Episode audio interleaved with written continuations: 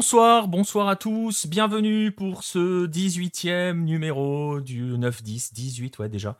Euh, ça nous rajeunit pas tout cela, hein, euh, vous voyez, ça blanchit. 18e euh, numéro du 9-10, votre rendez-vous du lundi soir qui euh, ne dure jamais une heure. Hein. On, voilà. on commencera pas par les golassos. Euh, Pierre qui disait dans le chat euh, venez, Baptiste n'est pas là. Voilà, Baptiste est là. Donc comme ça c'est réglé. Bon courage à tous. Attention avec la, la Corée. On va saluer tous ceux qui sont dans le chat. Euh, Roméo 11R, euh, Nostromo et Romano 92. Bonsoir à vous, messieurs. Euh, voilà, au 18e épisode que l'on va. je vais vous détailler un petit peu, un petit peu le sommaire dans quelques instants. Faut juste. Ah, tu as peut-être pas les messages, les anciens messages du chat, Baptiste, qui se sont affichés. Pierre disait venez tous. Baptiste n'est pas là. Voilà, c'est pour, placer le contexte. Vous l'avez entendu, il y a Pierre. Vous allez avoir Pierre-Marie aussi. On en parlera un petit peu. Euh, on, va les croiser tout, juste après euh, avec les news. Vous voyez euh, juste à côté de moi, là, ici, là, avec son beau maillot jaune, Marcelin Chamois. On va en parler de ce maillot jaune tout à l'heure. Peut-être que ça risque de surprendre certaines personnes, hein, mine de rien, cette histoire de maillot jaune. On verra cela avec, avec toi tout à l'heure. bah, je vais vous saluer, monsieur. bah, tiens, salut, Marcelin. Salut Nico, salut à tous. Euh, non, c'est pas un hommage autour. Bah, salut Pierre, puisque tu parles dans le chat. Salut à toi. salut Nico, salut Marcelin, salut PM, salut à tous. Et puis on va saluer Pierre-Marie Gosselin, donc PM, salut PM. Ouais, salut Nico, bah, salut à tous. Hein. Le meilleur pour la fin. Ouais, toujours. Ça va. Toujours aussi humble, hein, PM, c'est bien. Toujours, toujours. Ça se cultive. Très bien. Bah écoutez, voilà, vous voyez, on est prêt. On va vous, bah, je vais vous montrer le sommaire parce que vous allez voir que l'émission, elle est assez riche. Encore une fois, euh, ce soir, le voici, ce sommaire. On va commencer. Vous en avez peut-être l'habitude ou pas d'ailleurs, hein, mais on va commencer avec les news de la semaine.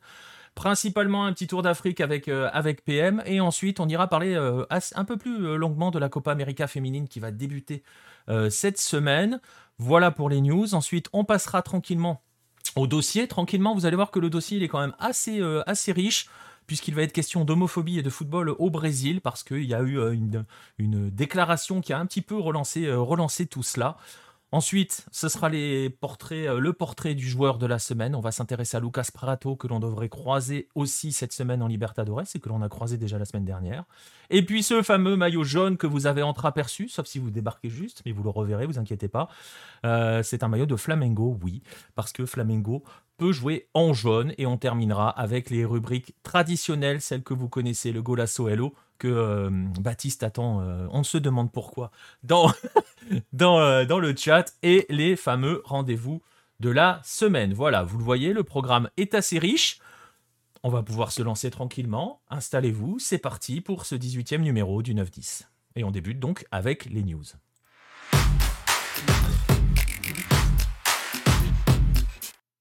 Et on va débuter, ben, on va débuter avec toi, justement, PM. Euh, Baptiste, je viens de le donner le sommaire. On va débuter avec toi, euh, avec toi PM euh, pour, pour les news. Donc ça veut dire que l'on va commencer par notre petite page africaine, notre traditionnelle page africaine. ah, les jingles, ils sont là depuis le début. Attends, on, on travaille, hein, on fait les trucs comme il faut. Et donc voilà, on va commencer par notre tour d'Afrique habituel. On va alors, si vous en avez l'habitude, vous savez toujours que normalement le point Afrique démarre par un voyage au Bénin. La Super League est terminée, ça vous l'avez vu avec nous, mais on va quand même, PM, euh, bah, on va quand même commencer par le Bénin. Ouais, bah ouais, quand même. A... C'est intéressant on voit aussi de voir comment euh, le football vit euh, entre deux compétitions, etc. C'est aussi un moyen de suivre ce qui se passe et, enfin, Évidemment, pour tous les passionnés de football, le football, c'est pas que les matchs, il y a tout ce qui se passe euh, autour. Et du coup, bah là, on est un petit peu plus sur les autours maintenant, vu que le championnat est terminé, mais euh, ça reste quand même assez croustillant. toujours en même temps, si. ouais, toujours. C'est euh, une caractéristique. C'est ça. Et du coup, ouais, bah, le championnat donc c'est terminé il y a 15 jours. On a pu faire un petit bilan ici avec la victoire de Coton et Coton a, reçu son trophée de vainqueur en grande pompe bah, cette semaine. enfin la semaine dernière, plutôt on est lundi la semaine dernière. en milieu de semaine, du coup, bah ouais, ça contrastait, c'est marrant parce qu'il y a le championnat de Tanzanie qui s'est terminé aussi il y a, 10 jours avec la victoire des Young Africans Et en fait, ben, les Young Africans, ils ont célébré leur victoire avec un grand défilé dans la ville, euh, dans un bus impérial, euh, enfin avec euh, des milliers et des milliers de personnes rassemblées autour, tout de jaune et de vert vêtus. Et du coup, bah, ça contrastait avec le Bénin où le champion, le champion n'avait pas de trophée tout simplement. Et, ils avaient reçu aucun trophée. Et du coup, bah, la, la fédération a eu la bonne idée euh, d'organiser une cérémonie au stade de l'amitié, donc le grand stade de Cotonou, euh, en mettant sur la pelouse les bonnes, euh, enfin les, les, bonnes pancartes et tout ça, champion 2022, Coton FC, FBF et tout ça, etc. Tout le branding a été fait. ce qui est dommage, c'est que ça arrive 15 jours après le, le titre. L'entraîneur Victor Zvinka est déjà parti en vacances, du coup il n'était pas là pour la cérémonie. Euh, voilà, bon, c'est des petits détails qui restent euh, à, améliorer pour la suite parce que c'est quand même dommage que finalement ce trophée se remette dans l'anonymat et prive un petit peu les joueurs de Coton d'une grande fête qu'ils auraient pu faire avec le supporter si on leur avait donné, sachant qu'ils ont été, euh, ils ont été titrés quand ils jouaient à domicile. Du coup, ils auraient pu fêter ça avec leur public. Donc c'est un peu, voilà, c'était pour conclure sur le, la, Super League béninoise, euh, c'était, il manque encore quand même euh, le meilleur buteur a été récompensé, euh, mais toujours pas le meilleur joueur et le meilleur entraîneur, donc on ne sait pas trop encore. mais d'ailleurs, d'ailleurs, d'ailleurs, je te coupe deux secondes. Tu parlais de Victor Zvinka qui est en vacances. Je montre le visuel. Il a été élu meilleur entraîneur de la saison. Hein. Ouais, lui, il a été élu meilleur entraîneur. Ouais. Il y a eu l'entraîneur et il y a eu le meilleur buteur, mais il n'y a pas eu d'autres, d'autres distinctions encore. il y a eu l'équipe. Hein. Il y a eu aussi la meilleure équipe de la saison. Bon, pas une surprise, hein, c'est Coton. Hein. Ouais, bah, en même temps, la meilleure équipe, logiquement, c'est celle qui finit champion. Bon, Généralement, ça va des exceptions, mais de base, on est quand même sur euh, une, euh, comment dire, une équation assez simple. Normalement. Mais euh, ouais, non, bon, voilà, c'était quand même un peu cocasse. Et puis surtout, ça contrastait avec les célébrations qu'il y avait en Tanzanie où c'était vraiment le jour et la nuit, quoi. Du coup, tu es dans un stade vide. Alors, il y avait toutes les personnalités qui étaient là, le ministre des Sports, le président de la fédération, enfin le président de Coton, enfin tout le monde était là pour euh, que sur les photos ce soit bien. Mais voilà, c'est vraiment dommage que ce soit fait un petit peu en catimini, euh, dans un stade vide, euh, même pas à Ouida, du coup, qui est la ville qui abrite au Coton. Donc voilà, c'était, on finit sur une note à améliorer. à peu mieux faire, peut beaucoup mieux faire pour la remise des trophées. En plus, le trophée, il est moche. on le voit bien là, on le voit bien. Je l'ai mis en, en, bien comme il faut. Mais après, tu parlais de la dernière fois, euh, lorsque tu avais fait le bilan, euh, on parlait des points à améliorer. Voilà, ça en fait partie euh, concrètement. On rappelle que on a un écho tout début hein, de la Super League béninoise. C'est vrai que c'est un peu bizarre au niveau des images d'avoir ce stade vide, d'avoir des joueurs qui sont. Enfin, je peux vous remontrer l'image précédente, mais bon, les joueurs qui célèbrent, ils sont en vacances là. Hein. ils sont venus. voilà. Ah non, c'est pas celle-là. celle-là, voilà, vous voyez les joueurs, ils sont pas du tout en footballeur, quoi. Ils ont pas fait l'effort. Hein. Non, bah, en même temps, tu 15 jours après, ils sont vraiment pour le coup, ils sont en vacances. Ouais. Donc c'est non, c'est vraiment en fait, on a l'impression qu'il y avait pas de trophée, ça commence à faire du bruit, comment ça se fait que le Bénin donne pas de trophée et tout machin sur les réseaux? Du coup, je pense qu'ils se sont un peu sentis obligés de faire quelque chose. Ils ont récupéré un trophée euh, euh, ici ou là et puis ils ont mis la plaque euh, par-dessus pour dire champion du Bénin. Mais voilà, ça fait partie encore des en fait, le il y a des infrastructures. Donc, euh, toutes les équipes de Super League jouaient sur des pelouses synthétiques ou sur des pelouses gazonnées euh, quand c'est à, Cotonou ou à Porto Novo. Euh, mais il y a des équipes qui étaient structurées, il n'y a pas eu trop d'histoires de salaires impayés ou de retard de salaire, etc. Donc, ça, ça a tenu. Par contre, il y a eu un énorme. ça a été annoncé avec une grande communication qui a commencé sur les premiers matchs, puis qui finalement a complètement disparu pour finir avec. voilà, même pas de remise de trophée. c'est quand même un peu Ouais, c'est c'est dommage. C'est il faudra vraiment que la fédération s'améliore sur ça et et qu'elle mette le point sur ça parce que avoir les infrastructures, avoir les équipes et ne pas les mettre en valeur, c'est quand même dommage, surtout que ça s'est bien déroulé. Donc, euh, encore une fois, voilà, si on vous essayez de cacher un peu les réalités parce qu'on joue sur des terrains en terre ou comme ça, je veux bien. Mais là, au contraire, il faut il faut le mettre en avant. Donc, euh, c'est dommage que que ce n'est pas suivi sur ce point-là. Et euh, d'ailleurs, il y a eu aussi également cette semaine, donc il y a eu la remise de trophées. Et la veille de la remise de trophées, il y a un, événement assez intéressant qui s'est passé. C'est que le. Enfin, un événement, c'est pas vraiment un événement, hein, mais euh, c'est plus une conférence de presse dans laquelle le, ministre des Sports, en fait, annonce la prise en charge des arbitres par le ministère. Du coup, en gros, les arbitres deviennent fonctionnaires et n'ont plus besoin de. ne sont plus dépendants de primes de match ou etc. qui peuvent voilà, parfois être insuffisantes, parfois arriver en retard, enfin, qui peuvent créer des problèmes et des histoires. Du coup, on se retrouvera la saison prochaine avec des arbitres rémunérés par l'État, ce qui devrait permettre, bah, enfin, ce qui devrait leur permettre à eux, en tout cas, d'exercer dans de meilleures conditions. Ouais, et d'éviter certains risques, en fait. Hein, c'est la, la, phrase cachée derrière ça, hein, des risques de, de, corruption, des choses comme ça. Même si bah, même s'il n'y a, pas d'affaires, on est d'accord. Il y a, pas, Exactement, il n'y en a pas trop eu. C'est pour ça que je disais, c'est vraiment dommage, parce que si, encore une fois, euh, on est sur des terrains pourris, il y a des arbitrages catastrophiques, c'est normal d'essayer de le cacher un peu, de ne pas, de pas vouloir le mettre en avant. Et là, il n'y a pas eu ça. Il y a eu quelques petites polémiques, forcément. Il y a toujours un gagnant un perdant. Donc, euh, quand tu as un perdant, tu voilà, tu vas toujours peut-être avoir quelque chose à redire concernant l'arbitrage. Mais euh, voilà, il n'y en a pas vraiment eu. Donc euh, voilà, c'est pour ça, encore une fois. Euh, voilà. en tout cas, au moins, le ministère a pris les devants. Et là, mais maintenant, s'il y en a, je pense que ça devient de la grande malhonnêteté de la part des, des arbitres et ça devient peut-être des délits ou étant donné qu'il y a peut-être des paris sportifs locaux également dans le foot, donc ça peut effectivement devenir grave. Et ça montre quand même que, et on l'a cessé de le dire hein, au cours de tes différentes interventions euh, sur la Super League béninoise, à quel point elle était bien structurée, bien organisée. évidemment, il y a des axes de progression, mais ça montre aussi qu'il y a toujours cette volonté euh, euh, d'avoir quelque chose de propre, hein, de, autant que possible. et voilà, bon, on verra pour les cérémonies de remise de prix de fin de saison. C'est vrai que là, bah, comme le dit Nostromo dans le chat, et c'est un petit peu le message caché, hein, on a un peu l'impression que tout cela, ça a été improvisé à l'arrache. C'est ça. Bah, j'ai pas, je l'ai sous-entendu un peu en disant ouais, que ça fait un peu en catimini, peut-être par la pression des, voilà, de ce qui se disait sur les réseaux et sur les réseaux sociaux, etc. Mais bon,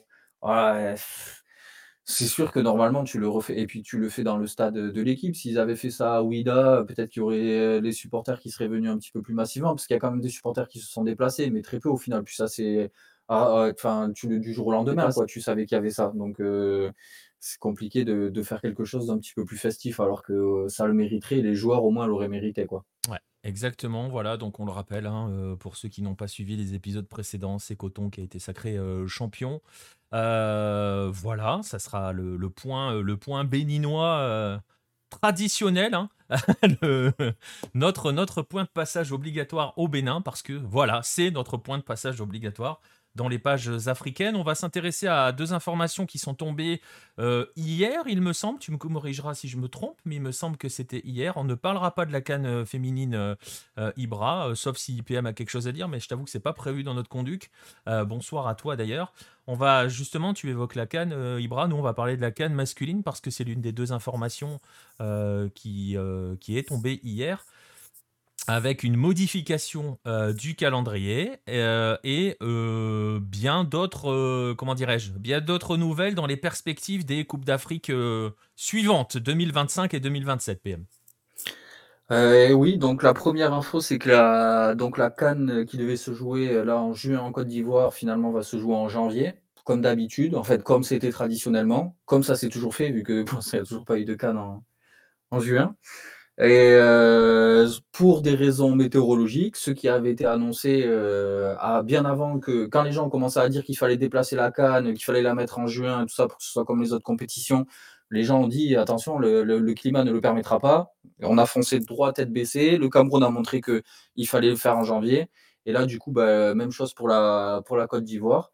Ouais, parce que Côte euh, d'Ivoire, juin, c'est la saison des pluies, hein, c'est ça. Hein. Ouais, et puis là, il y a eu de très graves inondations euh, qui ont euh, quand même bien paralysé Abidjan. du coup, ce, le mois dernier, enfin maintenant, quoi, en juin, mai-juin. Donc ça, c'était la sonnette d'alarme, quoi. On peut pas, on pourra pas jouer dans ces conditions-là l'année prochaine. Et du coup, bah, le report a été officialisé pour le mois de janvier. Et bah, en fait, enfin, on est en train de se dire, mais c'est une grosse mascarade cette histoire en fait, parce que euh, hormis, oui, effectivement, dans le Maghreb, euh, la, période en janvier, c'est plutôt l'hiver, ça correspond plutôt quand il fait froid. Euh, mais sinon, dans tout le reste de l'Afrique, enfin, et en Afrique du Sud aussi, du coup. Mais sinon, pour le reste, c'est vrai que toute l'Afrique subsaharienne, elle, elle est vraiment. elle doit affronter des conditions climatiques qui sont beaucoup plus rude parce qu'en fait jouer par temps froid ou jouer par temps chaud ok c'est quelque chose mais jouer sous le déluge de pluie ça devient compliqué pour les joueurs pour le jeu pour euh, les télévisions etc donc euh, à partir de là, enfin, c'était bizarre de, vouloir absolument forcer et aller contre la nature pour jouer en, juin parce que ça collait mieux au calendrier de la FIFA. Et ben, la réalité rattrape et c'est très bien, c'est pas plus mal. Euh, la Cannes se toujours jouer en janvier, euh, devrait continuer à se jouer en janvier. Tant pis si ça embête les clubs européens, ben, euh, ça leur fait. Enfin, voilà, le monde ne tourne pas autour d'un calendrier footballistique. Il faut aussi s'adapter, surtout à l'échelle de la planète, aux, spécificités locales. Du coup, pour la Côte d'Ivoire, ben, ils n'étaient même pas vraiment en retard en termes d'infrastructure, donc ça leur donne six mois pour pour faire de six mois de plus pour des petits détails, mais en vrai, ils étaient prêts pour l'accueillir dès cet été. Et euh, encore une fois, le président de la FIFA était là. Euh, bon, il y a pas, on a, ça a l'air d'avoir été annoncé juste le report pour cette compétition-là. Donc euh, bon, qu'est-ce qui, franchement, c'est moi, moi je trouve ça, je trouve ça ridicule. le président sud-africain a été élu parce que c'était le gars de la FIFA. On sait que Gianni fait des tournées dans tous les pays quand c'est les élections de la CAF pour dire bon bah vous allez voter pour mon candidat et puis après vous aurez ça, ça, ça et ça. Donc du coup on se retrouve avec un truc qui en fait, c'est géré depuis la Suisse, mais le mec, il n'est pas au fait des réalités du terrain. Quoi. Du coup, on se retrouve avec un gros décalage entre ce qui se passe euh, en bas et ce qui se dit en haut. Mais ça pose une vraie question et je sais que euh, Mansour Loum l'a soulevé un petit peu sur Twitter cette histoire de calendrier. Donc euh, voilà, finalement de revenir, euh, de revenir à janvier, à janvier février. Tu disais tout à l'heure, à part l'Afrique du, en gros l'Afrique du Nord et l'Afrique du Sud, eux peuvent faire des calendriers, tenir cette compétition en juin. Et je sais que euh, Mansour le, le je crois qu'il l'a fait sur, sur Twitter. Euh, bah pourquoi pas justement adapter le calendrier en fonction du pays hôte, c'est-à-dire concrètement euh, une année où c'est organisé au Maghreb ou en Afrique du Sud, tu joues en, tu joues en juin. une année où c'est organisé, comme tu disais tout à l'heure, en Afrique de l'Ouest centrale ou de l'Est, enfin en Afrique subsaharienne par exemple, tu joues en janvier. Point. C'est une possibilité à envisager aussi, enfin à envisager, qui pourrait être un joli compromis quoi. Ouais, euh, tu te rends, enfin, euh, on parle de la FIFA. Hein, oui. Euh, non, mais là, je me place du côté, tu vois. je, je me place dans, un, dans, une, dans une situation où l'Afrique et la CAF prend des décisions uniquement euh, tu vois de ce que je veux dire euh, Ses décisions à elle. Voilà. Hein, tu, ah, si c'était indépendant et si voilà, euh, tu vois tout ce que je sous-entends. si c'est dans l'intérêt de de son football, de son football à elle, elle aurait même pas besoin. Finalement, elle aurait dû continuer son calendrier qui était calqué sur l'année parce que ça, ça, embête tout le monde au final. Hein. Ça embête aussi les championnats locaux qui ont été décalés, les ligues des champions, Coupe de la CAF qui ont été décalées. Tout a été calqué sur un championnat qui commence en gros en septembre et qui finit en mai, alors que de base, ça se jouait plutôt de janvier à décembre. Et du coup, la Cannes arrivait entre deux saisons. En janvier, euh, la saison était finie, la Ligue des Champions s'était terminée euh, quelques semaines avant. Euh, et puis avant de recommencer la nouvelle saison, tu avais la Cannes. Quoi. C'était, ça tournait comme ça. Et finalement, donc du coup, on a changé les calendriers des clubs. voilà. Puis après, on arrive à la Cannes, ce serait bien qu'elle se joue en juin. si on en arrive à dire, sincèrement, moi je pense que dans l'intérêt, de, de toute façon, la CAF n'est pas autonome. Donc à partir de là, euh, si on dit que euh, ben, euh, au Maghreb et en Afrique du Sud, on peut jouer, ah ben tiens, étonnamment, c'est au Maghreb et en Afrique du Sud qu'on a les infrastructures qui sont déjà en place. Bon, ben, on n'a qu'à jouer toutes les cannes là, on fait une rotation entre 5-6 pays, et puis ça va se terminer comme ça, et puis après on va aller faire un petit tour du côté de Dubaï.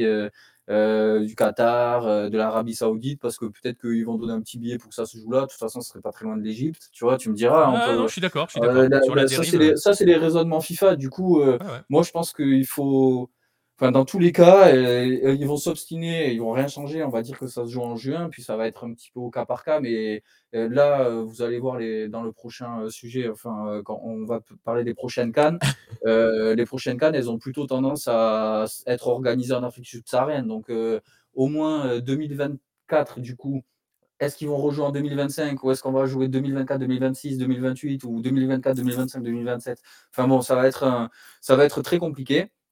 Et euh, pour moi, euh, c'est dans tous les cas, on ne peut pas jouer quand les conditions météorologiques ne le permettent pas.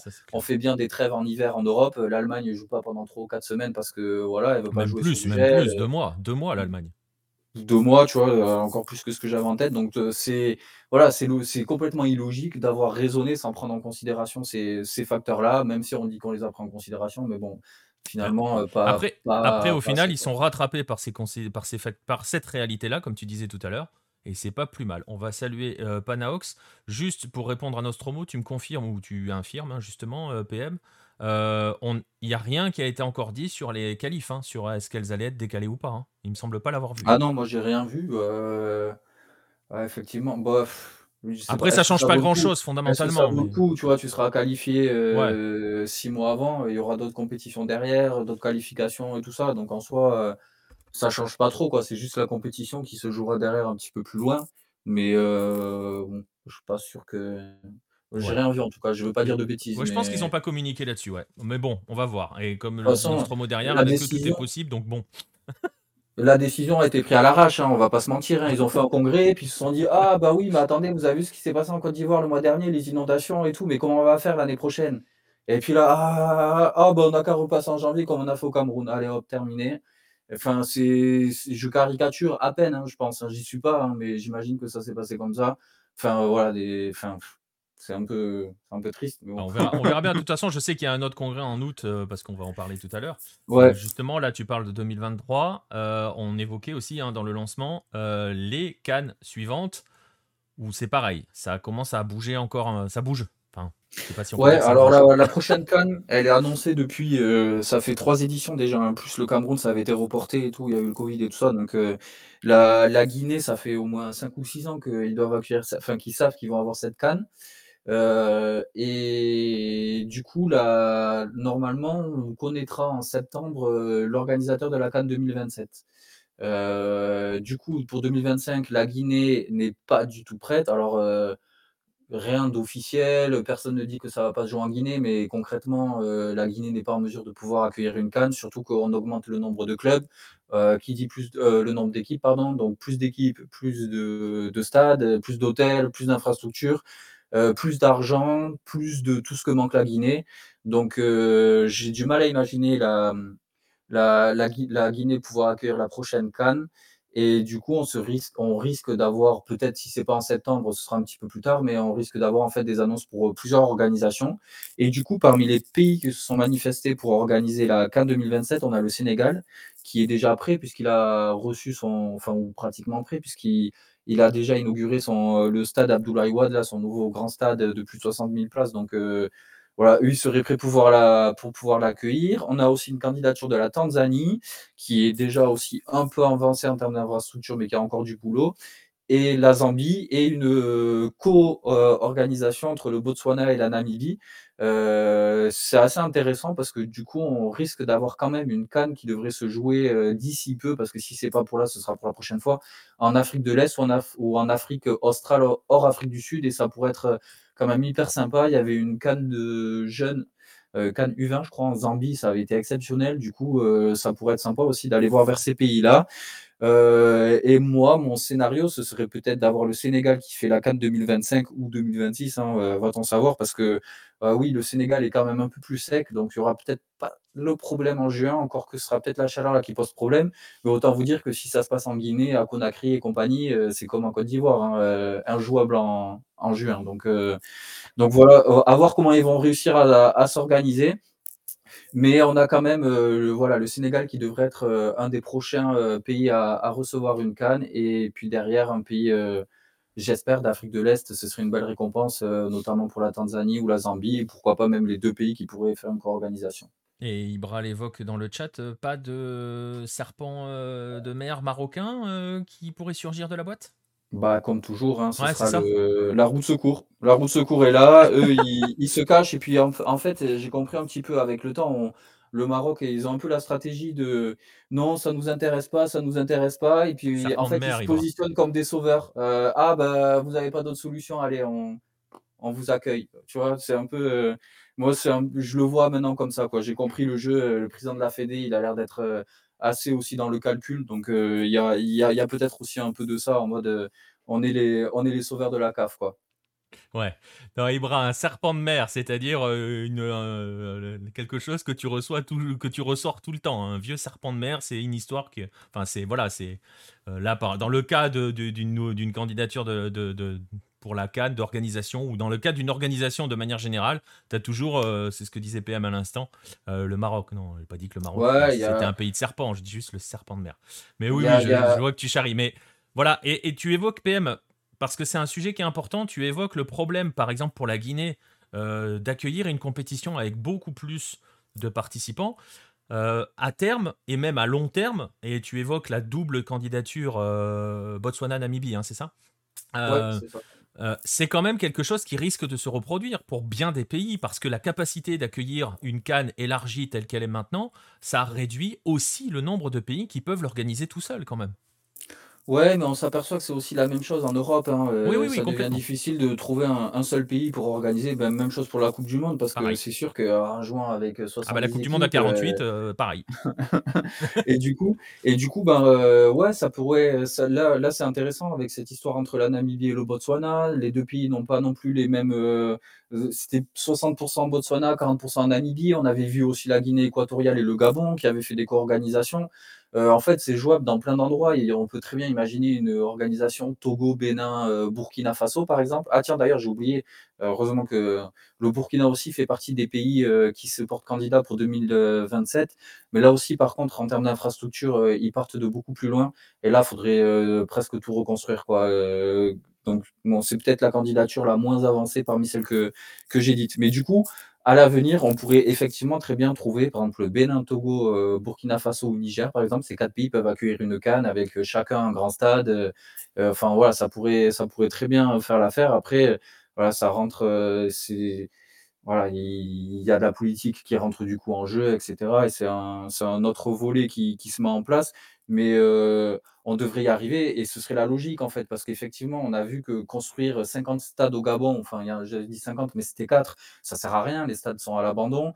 En Guinée équatoriale, c'est la même chose. Donc, tant qu'à faire, autant faire une belle infrastructure dans chaque pays et au lieu d'avoir deux pays, en prendre quatre. Et puis comme ça, c'est ce qui permettra aussi le développement de, de, ces petits pays qui, seuls ou même à deux, n'auront vraiment enfin, peu de chances de pouvoir accueillir autant d'équipes et qui, enfin voilà, les infrastructures deviennent colossales quoi, en termes de, d'hébergement, de stade, etc. Euh, ça devient compliqué. Ouais, mais voilà. Donc, euh, mais ça, ça sera assez problématique pour ces pays-là. Euh, Ibra qui parle de l'Algérie dans, dans le chat. L'Algérie doit pouvoir accueillir tranquillement la compétition tout seul, hein, je pense. Ouais, mais c'est pareil, c'est ce qu'on disait tout à l'heure. Si, si c'est faire une rotation Maroc, ça, Algérie, bah oui. Égypte, Afrique du Sud, et puis on recommence, ça sert à rien. aucun sens. le, le- le football africain ne se développera pas. On est d'accord. On est, on, est bien d'accord. Alors, tu as évoqué un petit peu des histoires de politique. On a parlé tout à l'heure d'indépendance de la CAF. on va en parler de l'indépendance de la CAF, puisque dans les nouvelles de ce dimanche, euh, il y a eu le fait d'entériner que l'Afrique sera bien le terrain d'expérimentation de Gianni Infantino, puisque euh, la Super League arrive. Mais c'était pas l'idée de la FIFA, non Au début, ils avaient dit Non. Je sais pas, ils sont soutenus. Hein. Ah, bon, bah, du coup, ouais, ça bah, C'était plus une idée de, certains clubs UEFA. Il y a quand même Gianni Infantino qui fait un petit peu pression pour les Super League et tout et tout. Enfin voilà, disons que le laboratoire habituel, ou comment dire, ceux qui euh, font le plus facilement révérence à la FIFA ont, euh, ont donné le oui. Ouais, ben c'est pour du coup l'année prochaine. Donc on a encore une saison de, de Ligue des Champions euh, et de de la Confédération classique. Euh, c'était déjà quand même bien avancé dans les petits papiers. Hein. Euh, la dernière fois, on en avait parlé un petit peu, on l'annonçait comme si c'était déjà euh, quasiment acté. Et la preuve, voilà, ça a été, là, ça a été confirmé.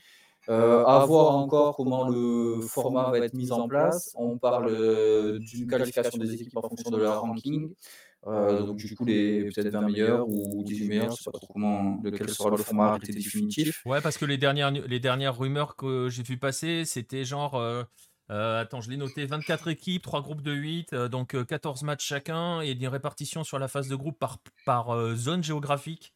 Avec Afrique centrale et de l'Ouest, une poule Afrique du Sud et de l'Est une poule Afrique du Nord. Bon, voilà, pour l'instant, on ne sait pas. Et je le disais tout à l'heure, après, je vais te laisser y aller. Euh, euh, oui, euh, Nostromo PM avait déjà parlé de la Super League dans un précédent 9-10. Là, cette fois-ci, elle est entérinée. Et je disais, il y a une réunion, il y a un nouveau congrès au mois d'août, le 10 août, puisque le 10 août, ça sera la cérémonie officielle de lancement de la Super League africaine. Voilà. Ouais, donc, et puis il y aura, ce sera en Tanzanie. Et euh, du coup, la Tanzanie, justement, qui fait partie des pays qui poussent euh, pour avoir cette Super League, parce que ça intéresse beaucoup, euh, notamment Simba et, Young African, qui pourraient faire partie des, des clubs éligibles et, et, qui pourraient en profiter, parce qu'on parle quand même d'enveloppe budgétaire colossale, je crois. 100 millions de dollars de prize money. Ouais, voilà, donc on est quand même sur des, niveaux assez intéressants pour certains clubs. Voilà, maintenant, bon, moi déjà, j'étais pas trop partisan de la Super League en Europe. Euh, en Afrique, le, si gardent la Ligue des Champions et qu'ils gardent les coupes de la Confédération, en fait, ça permettrait peut-être d'avoir une troisième compétition. En gros, ça deviendrait la Ligue des Champions, même si c'est un peu fermé. Malgré tout, la Ligue des Champions, c'est quand même euh, souvent les mêmes clubs qu'on retrouve. Donc ça aurait, en soi, ça n'impacterait pas trop. Maintenant, c'est à voir quels seront l'impact de cette Super League sur les autres compétitions. Euh, si ça dévalorise la, Ligue des Champions parce que euh, finalement les équipes maghrébines ça les intéresse plus ou égyptiennes ou j'en sais rien, euh, ça peut devenir compliqué. Voilà. Maintenant, ils parlent, ils savent pas encore vraiment quoi. quand on lit des trucs, c'est il y aurait peut-être des équipes qui pourraient l'intégrer les années d'après, etc. Donc on est encore sur pas mal de flou. ce qui est sûr, c'est qu'on va quand même se retrouver avec une élite des clubs. Certains en profiteront. Ça leur permettra de vraiment s'affirmer comme des grands clubs et puis d'avoir des retombées économiques garanties d'année en année. Euh, voilà, pour d'autres, au contraire, ceux qui ne passeront pas le coche et qui peut-être ne pourront pas rentrer dans cette Super League. Je pense par exemple, l'exemple tanzanien, c'est intéressant parce que, admettons qu'il y ait Simba qui soit qualifié en Super League, enfin qui soit retenu pour la Super League et pas Young African. Euh, du coup, on se retrouvait déjà, les, deux équipes on, se rivalisent, il y, a, toujours un peu de haut et de bas, mais euh, là, si une des deux rentre en Super League, concrètement, l'autre va être va se retrouver dans un combat à armes inégales, quoi, parce qu'économiquement, ils seront plus en mesure de lutter. Et du coup, en, championnat national, euh, bah, ça, sera compliqué. Quoi. Si tu as une équipe qui peut recruter les meilleurs joueurs et que l'autre, ils ne peuvent plus. Euh, mais c'est une vraie question, et c'est une question plus large que cela, même parce que si on part sur une session de 14 matchs de, de, phase de groupe, pour ces équipes-là qui sont automatiquement qualifiées, est-ce qu'on va pas sortir ces équipes-là de leur championnat, tout simplement, parce que tu iras là où ça rapporte le plus, concrètement, tu vois ce que je veux dire? Toute proportion gardée, et c'est pas la comparaison euh, vaut ce qu'elle vaut, mais quoique, euh, quand tu regardes par exemple la Copa Libertadores, quand tu vois par exemple en ce moment River et Boca, le championnat qui leur rapporte rien, ils en ont strictement rien à faire, ils envoient des équipes totalement alternatives tant qu'ils sont engagés dans la compétition continentale en Libertadores. Ce week-end, Boca a joué avec 11 remplaçants, River avec quasiment 10. Voilà, tu vois, donc en gros, ils mettent de côté un peu le championnat ils peuvent jouer la compétition continentale. Si tu arrives sur une compétition comme cela, avec un tel pool d'argent euh, qui n'a pas d'équivalent, parce que 100 millions de dollars de, de, de, pool, de prize money, c'est sans comparaison avec ce que je sais plus combien tu gagnes en ce moment avec la Ligue des Champions. Euh, enfin, c'est incomparable. 250 000. Et ça va être doublé, ça va passer à 500 000, je crois. C'est incomparable. Concrètement, c'est incomparable. J'imagine que ces équipes-là, mais on n'en sait rien. Hein. Alors, euh, Ibra le disait dans le chat, on a eu l'annonce aussi que les finales de C1 et C3 allaient se faire en, revenir en aller-retour. Enfin, allaient se faire en aller-retour. Mais le fait est que. Euh, normalement, ces équipes-là ne vont plus participer à la C1 et à la C3. Enfin, ça serait. Euh, voilà. Mais dans ces cas-là, on va se poser la question de savoir si ces équipes-là auront intérêt à participer à leur championnat. Bah, c'est moi, j'ai du mal quand même à imaginer que l'équipe ne participe plus au championnat local. Euh, il y a quand même des enjeux, euh, enfin, euh, voilà, il y a une popularité à maintenir, j'ai du enfin, des rivalités qui existent. Imagine, le Wydad et le Raja qui sont qualifiés, mais pas les Phares de Rabat, par exemple. je suis pas sûr que ça plaise beaucoup que les Phares de Rabat ne puissent plus affronter le Wydad et le Raja, par exemple. Ça risque de créer des des histoires et pareil en Tanzanie, euh, par exemple pour euh, la Tanzanie, parce qu'on parlait Tanzanie, Simba qui est tout le temps, euh, enfin qui est suivi et, et qui a des supporters dans tout le pays. En fait, le fait de jouer le championnat national, ça permet aussi à tous ces fans de pouvoir voir leur équipe, et, etc., et d'entretenir la passion.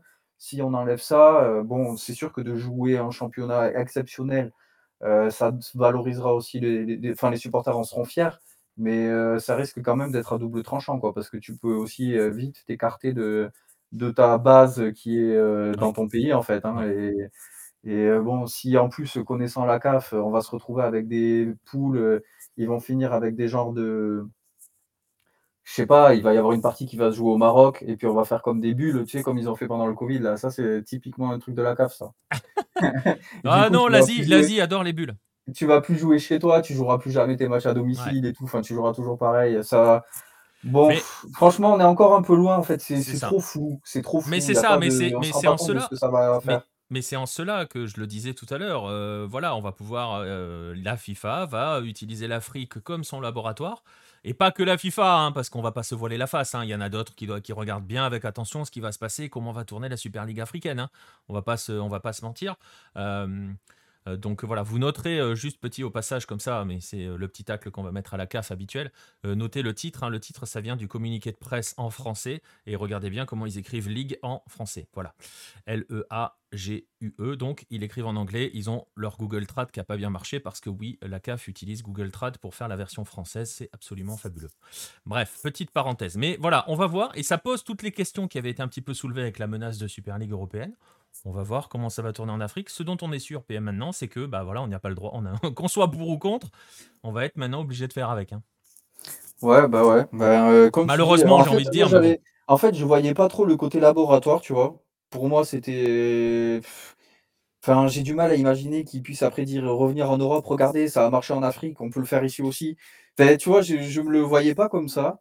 Euh, maintenant, c'est c'est flippant. Franchement, c'est flippant. Alors, le- les news euh, africaines euh, d'aujourd'hui, c'est c'est terrible. démoralisant, On quoi. va déprimer. tu te dis que.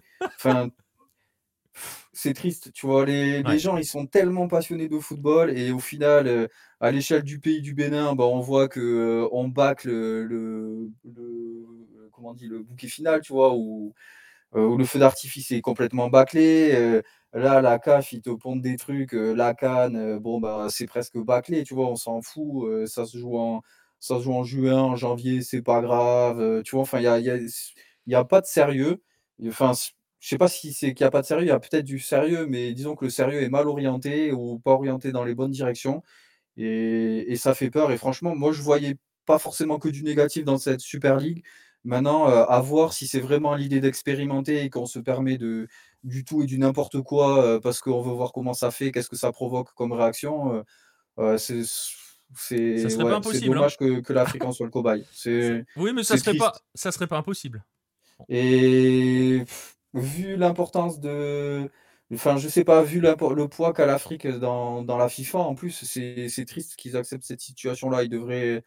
Voilà, bon, bah, ils devraient faire la révolution. Voilà. Ouais, mais bon, euh, pour l'instant, ils ont surtout, Ah, sur, pour l'instant, apparemment, la plupart des dirigeants ont choisi de manger dans la gamelle de Gianni. Il faut dire les choses Ouais, c'est sont. ça. Non, mais c'est complètement ça, en fait. Ils sont dictés par l'argent. C'est pour ça que je dis qu'ils sont pas. La, la boussole oriente pas vers le bon endroit, quoi. Ils devraient être orientés vers euh, le développement, le spectacle. Enfin, voilà, essayer de reproduire euh, ce qu'on a en Europe, quoi. Euh, Je veux dire, des... Ouais. tu construis des grands stades, ok, c'est très bien, mais maintenant, il faut faire des grands matchs avec de la, de l'ambiance, quoi. Et au lieu de ça, bah, on fait des, ces petites magouilles avec la FIFA, là. euh, Enfin, c'est. Bon, encore Voilà. une fois, moi je ne voyais pas aussi négativement la Super League. Je m'attends quand même à ce que c'est des impacts positifs, surtout pour les clubs su- subsahariens. Maintenant, encore une fois, tout dépendra de la formule. Si la formule tue le championnat local, euh, bah, la Super League est euh, de base, euh, enfin de facto, devient euh, une escroquerie, quoi. Ouais, et ben on verra en tout cas. Réponse probablement le 10 août. On en saura plus à ce moment-là. hein, je le disais, il y a une, un, grand, un grand congrès, une grande conférence de lancement de la Super League. Donc on devrait normalement en savoir plus déjà sur son format, sur son organisation, euh, etc., etc. À partir du 10 août, on suivra ça avec attention. Euh, voilà, on a bien déprimé avec l'Afrique. Euh, merci PM1. Avec plaisir. Toujours. Comme j'avais dit, hein, le meilleur pour la fin. Ah, toujours. On va plus, c'est moi essayer- qui on va commence essayer- pour plomber, tu vois. Ouais, c'est ça. On va essayer de trouver une petite lueur d'espoir et on va aller en Amérique du Sud, une fois n'est pas coutume, pour trouver une lueur d'espoir. Euh, on va, enfin oui, si, on peut dire de lueur d'espoir et on va aller euh, du côté de, du côté de, Pierre Gerbeau, puisque euh, ben, Pierre, alors ce n'est pas toi, mais c'est le pays dans lequel tu résides, qui va accueillir la Copa América féminine, neuvième édition cette année euh, de, cette, de, de cette épreuve, hein, de l'é- l'équivalent de la Copa América euh, masculine. Voilà. Ce n'est que la neuvième. Elle arrive en, en Colombie euh, et elle montre aussi, surtout, Pierre, que voilà, ça s'installe de plus en plus quand même. La, la, la, la CONMEBOL fait vrai, un vrai travail auprès pour vendre la, la compétition féminine et pour, la, pour lui donner de la visibilité. Exactement, ouais, tu l'as dit, 9e édition. Elle commence vendredi et elle se terminera le, le 30 juillet. Alors, euh, effectivement, elle essaye de, de se caler. Tu faisais le parallèle avec la Copa América masculine. Il y a un changement euh, majeur, c'est au niveau du format, puisqu'on était toujours plus ou moins sur une poule unique. là, là, il y a un vrai changement, puisque puisqu'on aura on n'aura plus de poule unique pour terminer, mais, mais donc demi-finale et finale. Et finale pour la troisième place. Ouais, c'est ça, je suis en train de montrer, il y a, il y a, deux groupes, hein, vous les voyez. Euh, groupe A, Colombie, Chili, Équateur, Paraguay, Bolivie. Sympa, hein, le, le, tirage au sort est magnifique hein, pour la Colombie. Bon bref, on va, on va pas passer là-dessus. On va pas revenir sur la notion de boule chaude et de boule froide dans les tirages au sort, parce que le groupe B, euh, Brésil-Argentine du même côté, tiens donc euh, Pérou, Venezuela et Uruguay pour compléter le groupe, même si, on peut le dire clairement, il y a un favori, c'est le Brésil, et de très loin. mais voilà quoi. Ouais, mais euh, tu sais, le, tirage au sort était fait. Euh, y a, en fait, ils faisaient euh, groupe A, groupe B, donc il y avait la Colombie, pays Oui, c'est vrai, la Colombie est A1. Voilà, après, il y avait, ils faisaient chapeau 1, chapeau 2, chapeau 3, chapeau 4, avec à chaque fois deux équipes. Et donc voilà, c'était, il y avait en gros une chance sur deux. Hein. Ils n'ont pas fait un, tirage, un tirage différent. Et alors, pour, le, pour la Copa América, on va peut-être préciser que qu'est-ce qu'elle donne? Alors, elle donne, elle donne des tickets. Elle donne comme ticket? Trois tickets directs pour la Coupe du Monde 2023. Euh, coupe du Monde qui aura lieu en Asie. Euh, en Australie et en Nouvelle-Zélande, ouais. Voilà, dans la conférence asiatique. Bah, tu peux même pas dire. Alors là, pour le coup, tu vois, je sais que tu as voulu Vané Baptiste qui est dans le chat, mais elle n'a pas lieu en Asie puisque c'est Australie, Nouvelle-Zélande. Donc c'est un mélange entre. C'est ce qui est fantastique, c'est un mix. C'est deux confédérations différentes qui organisent la Coupe du Monde. Asie-Océanie, donc c'est pour ça on salue euh, Antoine et, Baptiste. Euh, donc euh, trois, trois tickets directs pour cette Coupe du Monde. donc bah, les deux finalistes plus celui qui gagne la, finale pour la troisième place. Deux pour le repêchage. Donc bah, celui qui perd la petite finale. Et il y aura un match entre les troisièmes de chaque groupe pour, bah, pour savoir qui aura le dernier, dernier ticket pour les repêchages. Euh, les deux finalistes, en plus d'avoir un ticket pour le mondial, auront également un billet pour, euh, pour Paris et les Jeux Olympiques 2024. Et les trois premiers, euh, ou éventuellement les quatre premiers, si le Chili est inclus dedans, auront aussi un ticket pour les, pour les Jeux panaméricains qui auront lieu en 2023 au Chili. Donc le Chili a déjà son billet puisqu'il est pays hôte. Et, et, et, tu, quand tu parles des attributions, des tickets, des billets, etc., on va rajouter aussi que, et c'est pour cela que j'insistais sur la notion de développement où on est en train de considérer enfin euh, le foot féminin comme le foot masculin, c'est-à-dire essayer de faire les mêmes types d'épreuves. Tu, on voit sur l'organisation, on est passé à deux groupes, on n'est pas à trois, mais on est à deux groupes. Euh, on voit des choses qui commencent à se mettre en place, et le vainqueur de cette Copa América affrontera le vainqueur de l'Euro qui démarre ce mercredi euh, de l'Euro féminin euh, dans l'équivalent de la finalissima que l'on a eu, euh, c'était quoi En mars, mai, juin Je sais plus. Non, non, c'était en 1er juin. C'était en juin, ouais, c'était en juin. 1er juin, le Argentine-Italie. On aura l'équivalent de la finalissima, mais chez les filles, donc entre le champion d'Europe et le champion sud-américain, ce qui montre que désormais, quand on en tout cas du côté de la CONMEBOL et de l'UEFA, quand on développe des projets footballistiques, on développe les mêmes chez les garçons et chez les filles. Ce qui est enfin quoi. Ouais, ouais, c'est vrai. Ça, ça commence à, essayer d'avoir un calendrier à peu près, euh, voilà, à peu près, à peu près calé. Alors pour la Colombie, euh, il y aura trois stades, euh, qui, trois stades qui ont été retenus. le Pascual Guerrero donc à Cali, le Centenario Armenia et le stade Alfonso Lopez de Bucaramanga. alors on sait, hein, si, si vous suivez la Colombie masculine entre guillemets, vous savez que que le, que le siège de la, de la, de la sélection, c'est Barranquilla. Pour les filles, le siège, c'est euh, c'est le stade de Cali. Hein. Le Pascual Guerrero, c'est vraiment euh, là où, où, la sélection joue euh, ses amicaux et c'est là où, où on dit la casa de la sélection quand on parle du Pascual Guerrero pour se référer à la, à la sélection féminine. Alors, si, si vous regardez un petit peu d'un peu plus près, vous voyez que les phases finales n'ont pas lieu à Cali pour une simple et bonne raison, euh, c'est qu'en même temps, euh, début août, il y a les championnats du monde. Le stade de, Pascual Guerrero, c'est son vrai nom, c'est Estadio Olimpico Pascual Guerrero. Et donc, ce stade accueille les championnats du monde d'athlétisme U20 début août. Donc, c'est pour ça qu'il ne peut pas recevoir la, fin de la compétition. Et euh, donc on le disait, hein, tu, voilà, le, ça sera justement cette fin de compétition. enfin, on le disait non, on le disait pas, mais cette fin de compétition, les demi-finales et la finale seront à Bucaramanga. Et je crois que le match troisième place est à Arménia, hein, si j'ai bien vu. C'est ça, c'est ça. Et, justement, on va évoquer un petit peu euh, cette, cette, Copa América. Est-ce que on se souvient dans un, ça date hein, maintenant, hein, c'était le, le Hello Mag numéro 2, on avait évoqué le début du football euh, professionnel en Colombie. On a vu quelques casseroles depuis, enfin quelques gestions particulières depuis. Est-ce que euh, l'organisation de la Copa América par la Colombie, c'est quand même, c'est quand même presque, c'est la première fois hein, que la Colombie accueille une Copa América féminine. Alors vous allez me dire, il n'y en a eu que neuf, sauf que si on regarde les précédentes, le Brésil en a accueilli deux, euh, l'Argentine en a accueilli deux, l'Équateur en a accueilli euh, deux et demi, hein, parce qu'il y avait une co-organisation avec Pérou et Argentine en 2003.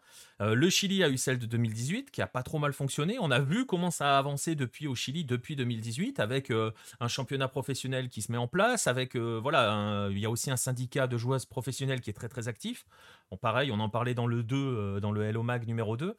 Du côté de la Colombie, est-ce qu'on sent qu'il y a quelque chose qui peut se mettre en marche? Est-ce que déjà on sent une effervescence pour cette Copa América féminine, que ça soit dans les médias? Alors, j'imagine bien qu'on n'est pas à fond dans les rues en train de descendre et de se dire, mais est-ce qu'on sent quand même qu'il y a voilà. Est-ce qu'on on a la sensation quand même qu'il y a un grand événement qui est organisé en Colombie ou pas, pas tant que ça? Alors, euh, pour les bah, pour dans la rue, effectivement, euh, pas encore. Mais euh, pour les médias, oui, les matchs seront diffusés. tous les matchs seront diffusés.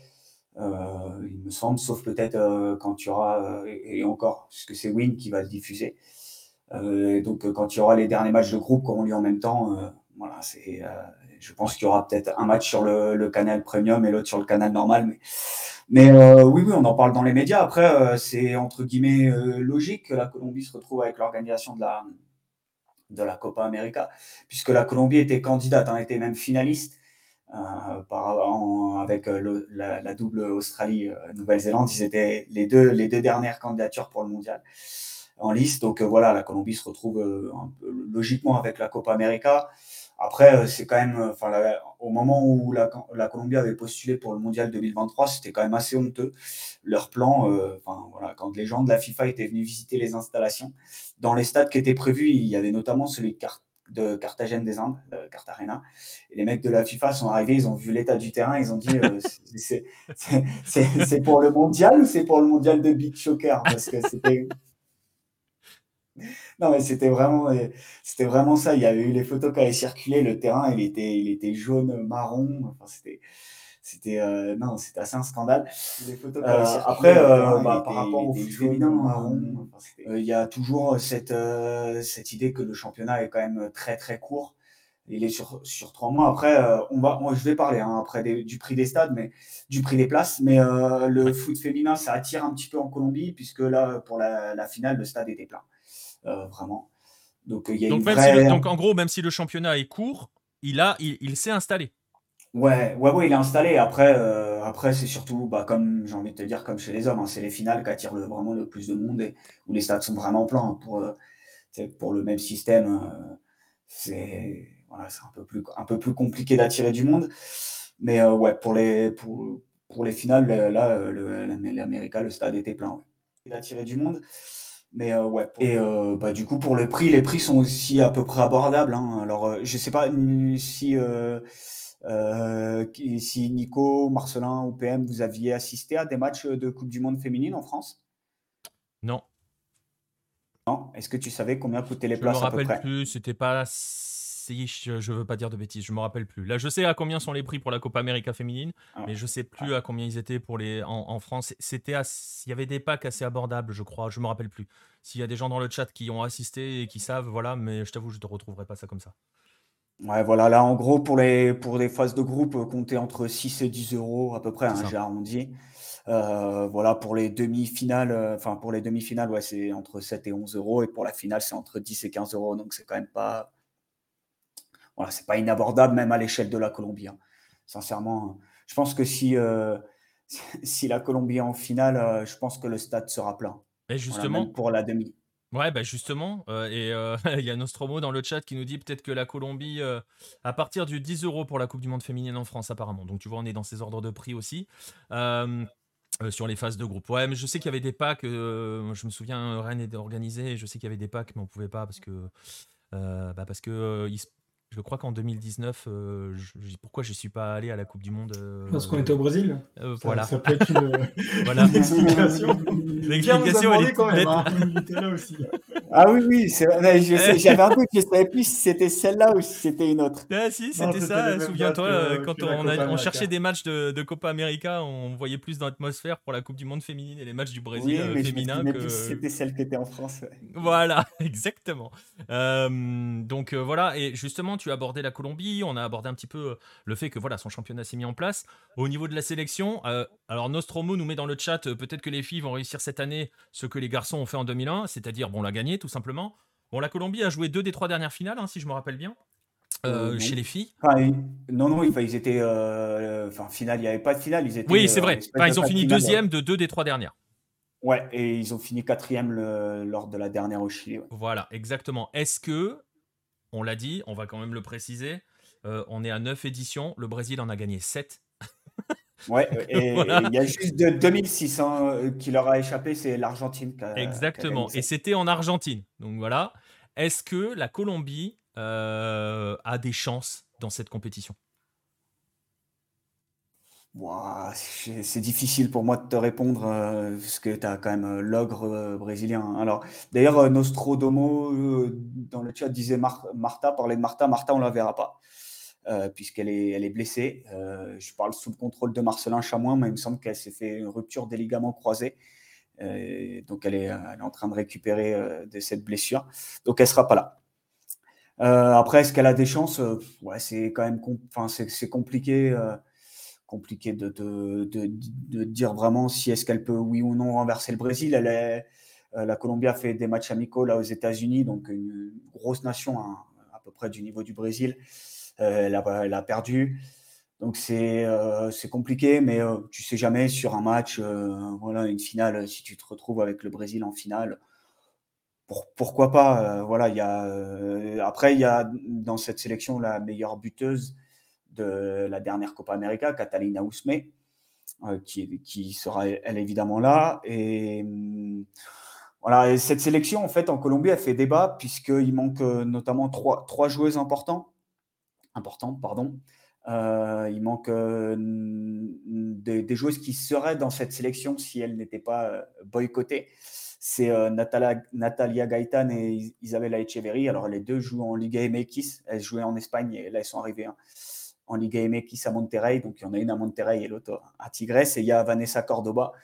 Voilà, Cordoba, ce nom vous dit quelque chose si vous êtes supporter du foot argentin. Si vous connaissez le foot argentin, voilà, c'est effectivement la fille de et en fait, les trois, les trois joueuses ont, sont, ont un peu, entre guillemets, euh, pris position publiquement pour euh, avoir plus de droits, pour que ce soit euh, un petit peu plus égal entre les hommes et les femmes, comme on a pu le voir par exemple aux États-Unis. Et depuis, depuis, elles ont été un petit peu boycottées, vétoisées. On leur a dit, bon, bah voilà, merci mesdames, suivante. Donc, à la, colombienne, quoi. C'est-à-dire que d'un côté, vous avez les internationales euh, nord, enfin, américaines, hein, les États-Unis, qui euh, font pression auprès de leur fédé pour obtenir les mêmes primes que les hommes. Elles finissent par les obtenir. les colombiennes font cette pression-là. On leur dit, bah écoute, salut. Voilà. Ouais, donc c'est quand même une. Tu vois, c'est en plus, il y a ça, parce que c'est trois joueuses qui seraient. Euh, qui serait allez, au moins un minima dans, dans, le groupe. Donc la Colombie, elle se, tire un peu une balle dans le pied aussi en, les, en, ne les sélectionnant pas. Voilà. Donc euh, c'est difficile pour moi de dire euh, si oui ou non la Colombie peut, peut faire comme les hommes et gagner en 2001. Je pense qu'elle a, elle a de quoi, de quoi passer les phases de groupe, ça, ça oui. Euh, oui, d'autant que, son groupe, d'autant que son groupe, hein, je vais le remontrer, mais enfin voilà, c'est pas voilà, y a, le Chili va être un, candidat assez sérieux. Euh, L'Équateur, Paraguay et Bolivie, ça semble quand même euh, un peu plus compliqué, même si Paraguay, ça bosse pas trop mal, je crois.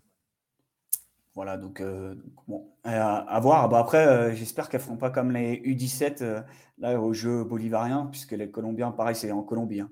les U17 colombiens ont perdu et contre le Paraguay et contre la Bolivie à, domicile. Donc, donc, j'espère qu'elles ne feront pas pareil. Mais...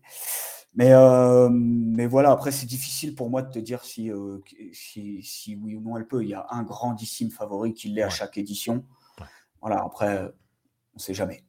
Et tiens, je vais en profiter puisqu'il est là. Je ne sais pas s'il est dans le coin. Marcelin, euh, ça en parle au Brésil ou pas?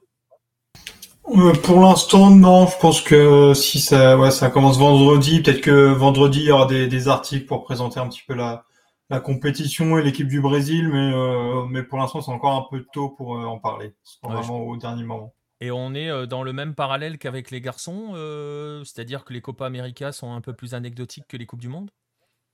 Bah oui, beaucoup plus. Surtout quand tu les gagnes. c'est comme avec les garçons. je pense que le rapport est, est le même, même si. Euh, un peu plus oui, de chances de titre pour la, pour la sélection féminine en Copa América. Coupe du Monde, c'est compliqué d'aller même en, finale, mais c'est vraiment oui, la Coupe du Monde qui compte et c'est à peu près tout. Ouais.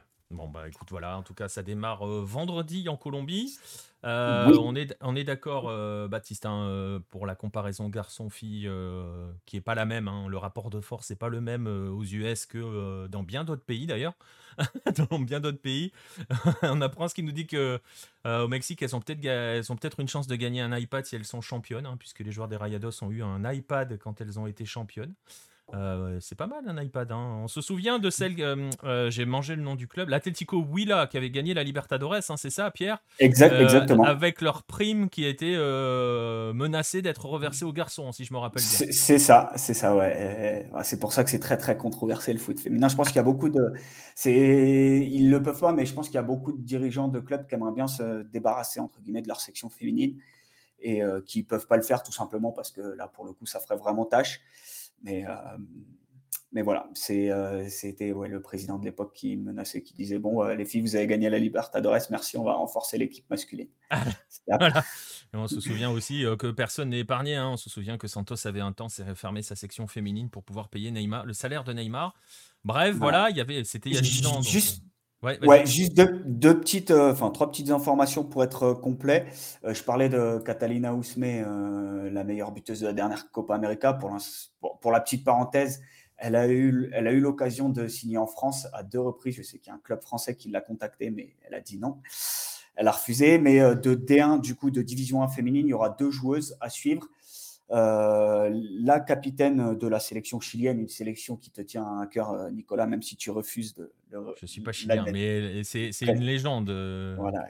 Christiane Endler, évidemment, qui vient de, gagner la Coupe, coupe d'Europe des clubs champions, la Ligue des champions féminines, qui joue à l'Olympique lyonnais. Et la deuxième, c'est une brésilienne, évidemment, Luana, qui joue, qui joue au PSG. Et il y aura 11 trios arbitraux et dans cette, Copa América, alors chaque, pays va envoyer, un trio et il y aura également un trio arbitral européen, ibérique, pour être plus précis, puisque Sandra euh, Brass, la portugaise, euh, sera euh, nommée arbitre central avec, avec son assistante Andrea Catarina Ferreira da Sousa, qui est elle aussi portugaise, et son deuxième assistante Rita Caballero Mompo, qui elle est espagnole. Ben voilà, donc en tout cas, ça démarre, on le disait, vendredi. Euh, c'est en Colombie, vous l'avez vu, sur trois stades. On va évidemment y jeter un coup d'œil.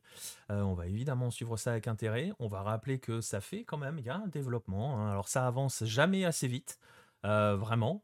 Mais ça avance quand même, le fait que cette compétition soit traitée de la même manière qu'une Copa América masculine, euh, ils n'ont pas créé un. C'est des détails, mais ça ne sont pas. Hein. On se souvient, Marcelin, on avait assisté à des conférences de la FFF dans un festival rennais où ça avait fait un petit peu débat, ces histoires-là.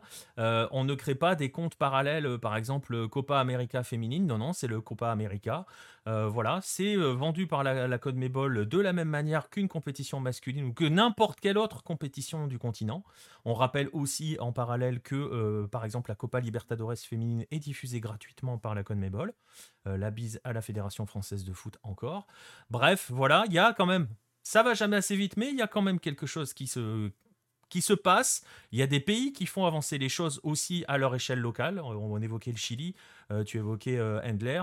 Elle n'est pas la seule, mais elle, est un des fers de lance avec cette sélection de la cause, de la cause féminine au pays qui se dote d'un championnat pro, etc. etc. Donc c'est à suivre. Euh, ça démarre vendredi, je le disais, euh, et, voilà, ça va être intéressant à suivre, forcément. Et on verra si quelqu'un peut venir s'attaquer euh, au Brésil. Romano, est-ce que c'est diffusé en France? Alors, comment te dire? Euh, en, France, on diffuse quasiment, on, diffuse rien de, sud-américain. Un peu la Copa América cachée sur des plateformes internet, euh, sauf la finale. Donc, alors imagine la place du football féminin et une Copa América féminine. Non, il va falloir se tourner vers des petits streams euh, parce que parce que ailleurs ça va être diffusé. Pierre le disait, c'est Win hein, qui diffuse. Euh, en Colombie. Donc euh, voilà. Euh, exactement. IPTV ou stream. Voilà, on n'a rien dit, mais on l'a dit quand même. Il n'y a pas le choix en même temps si on veut suivre la compétition. 20, ouais, 23h, 2h du matin hein, pour les phases de groupe. Voilà, il y aura deux matchs. heure française, évidemment. Ouais, voilà. Bah, écoutez. Voilà. Copa América féminine. Oui, et ça commence par un Bolivie-Équateur vendredi. Et ben voilà. Bolivie-Équateur vendredi. Et donc ça démarre vendredi. Ça dure jusqu'au 30, c'est ça? C'est ça, 30 juillet. J'ai eu peur de me tromper un instant avec l'Euro féminin euh, qui démarre mercredi, lui. Donc euh, voilà, les deux compétitions vont se suivre en parallèle. C'est assez intéressant de les voir se suivre en parallèle. Euh, donc voilà, et il y a un Brésil-Argentine samedi, nous dit Ibra. Donc voilà, profitez-en, essayez si vous pouvez trouver quelques streams de, voir. et, vous allez voir que ça avance aussi un petit peu en Amérique du Sud. Voilà, on arrive au bout euh, de ces news de la semaine. On, en, a fait, euh, on en a fait le tour. Euh, on va pouvoir passer en. Justement, on était en train de, parler de combat pour l'égalité. Eh ben, vous allez voir qu'avec le dossier, on va continuer dans cette, dans cette direction. Ouais, c'était long les news, mais c'est pas grave. On s'est posé, on avait prévu sur la Copa América de passer un peu de temps et la partie africaine, il y avait du lourd. Il n'était pas là la semaine dernière, PM, donc fallait rattraper un peu de retard aussi. Puis il y avait de l'actu. On va passer au dossier de la semaine, un dossier euh, là aussi où il est question de, lutte pour l'égalité, puisqu'il va être question d'homophobie et de football au Brésil.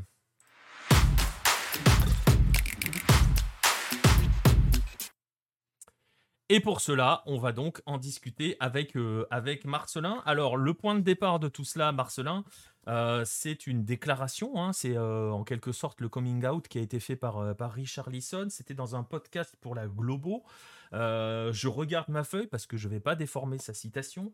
Euh, il a expliqué, il a dit euh, dans ce podcast-là, c'est un podcast justement qui, qui, mm, dont le sujet principal, si tu me corriges hein, si je me trompe, qui est en plusieurs épisodes et qui est justement consacré à l'homophobie dans le football. Hein, c'est ça hein Ouais, c'est ça, ouais.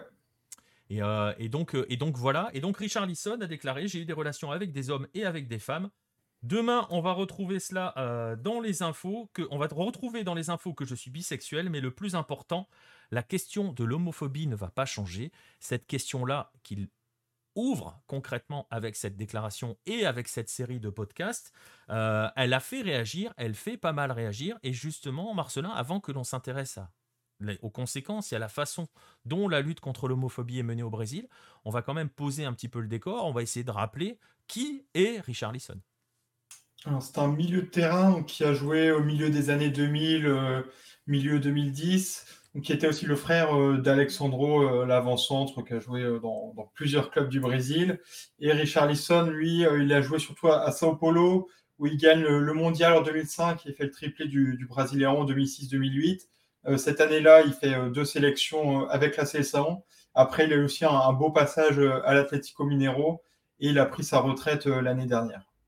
Et donc voilà, là vous le voyez avec le maillot de la CD100, vous le voyez aujourd'hui justement dans cette série, dans cette série de podcasts. Donc Richard Lisson, le décor est planté. C'est quand même pas un joueur lambda, hein, clairement pas.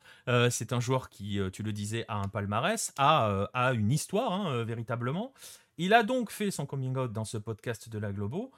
Mais en fait, ce garçon-là, ça fait quand même un paquet d'années un bon moment qu'il est quand même victime d'actes et de déclarations euh, très clairement homophobes. Il l'a vécu euh, presque quasiment toute sa carrière.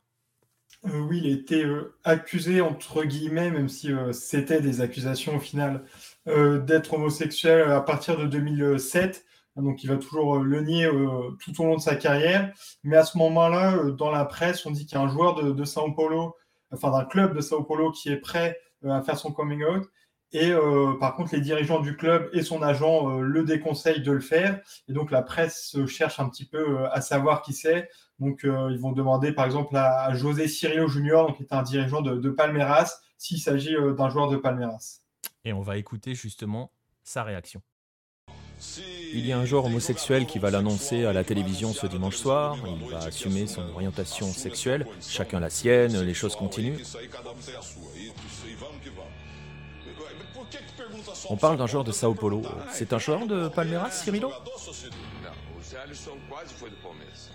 Ah, Richard Lisson a failli jouer à Palmeiras. Son agent. Euh, oh, vous avez dévisé votre frappe là. Voilà, il a un peu dévissé sa frappe, on entend les petits rires moqueurs un petit peu. En fait, clairement, c'était le manager hein, de Palmeiras, hein, je crois. Hein, euh, euh, il, a, euh, voilà, il a clairement exposé Richard Lisson à tous les commentaires à ce moment-là. c'est un dirigeant, je ne sais plus si c'était le, directeur sportif ou quel était son rôle exactement, mais, en tout cas, oui, il représentait le club et, oui, il balance son nom. donc, Richard Lisson va l'attaquer en justice. Euh, mais après, c'est ce qui est le plus euh, terrifiant, c'est que le juge va classer l'affaire euh, en justifiant le football est un sport macho, viril, pas homosexuel, entre guillemets évidemment, et conseille aux joueurs homosexuels d'abandonner les terrains de foot. Et il dit aussi qu'en fait, un, homosexuel, ça nuirait à l'équilibre de l'équipe. Donc ça, c'est le, juge qui, qui dit ça, même si après, il va être condamné pour, pour ces propos-là mais ça montre euh, voilà, l'importance de, l'homophobie euh, au Brésil. Euh, et, en plus, ça va avoir un impact effectivement sur la carrière de, de Richard Lisson, puisque cette année-là, il est, dans l'équipe type du, championnat, donc pour dire que c'est vraiment un, très bon joueur. Et pourtant, la, Torcida Organizada de São Paulo, Independence, le nom de, la Torcida, à partir de ce moment-là, va refuser de, scander son nom. Et il en parle aussi dans, le podcast. Il disait qu'il n'avait pas le droit euh, à l'erreur. Ses, erreurs étaient condamnées x5 euh, par rapport à, celles des, autres joueurs. Ça va toucher aussi d'autres euh, supporters, puisqu'en 2011, il y a des, rumeurs qu'il envoie à Palmeiras, enfin même le transfert est, quasiment fait. Et la, la Mancha Viverde, donc une autre torcida organizada, va afficher une banderole où c'est mis l'homophobie s'habille en vert. Donc il refuse d'avoir Richard Lisson dans l'effectif. Donc on retrouve cette homophobie euh, au niveau des, supporters, mais aussi au niveau des dirigeants, euh, puisque en, vacances, euh, il va, s'afficher avec une coupe de cheveux donc, qui était celle de Ronaldinho, donc bon, rien de, très extravagant. Mais comme c'était Richard Lisson, ça posait problème au président de, São Paulo, qui va appeler l'agent de Richard Lisson pour lui dire qu'il ne peut pas revenir à l'entraînement avec les cheveux longs. Donc on voit que malheureusement, ça touche tout le monde. Ouais, et alors on pourrait se dire, alors euh, précision, hein, euh, attention, euh, tu me fais un peu peur, Ibra, c'est pas le Richard Lisson actuel, hein. c'est un Richard Lisson avec un Y, on parle d'un garçon qui jouait il y a, il y a plus d'une dizaine d'années, hein. c'est lui, c'est pas le, le Richard Lisson, c'est Tottenham qui vient de casser sa tirelire, je crois, pour lui? Oui, oui, ouais. Ah, c'est ça, hein. c'est pas lui. 80 millions, je crois. Ouais, c'est ça, ouais. C'est voilà. Bon, bref, autre débat. Euh, c'est un autre Richard Lisson. Il n'empêche que, alors tu le disais, voilà, il a été victime de tout cela. Ça aussi, il a été victime. Ça a impacté euh, sa carrière. On pourrait se dire, très bien. Enfin, très bien. On pourrait se dire, ouais, mais c'est de l'histoire ancienne, euh, c'est bon, c'est oublié, on est passé à autre chose, c'est, c'est pas le siècle dernier, mais vous comprenez, c'est, c'est la fameuse phrase du contexte.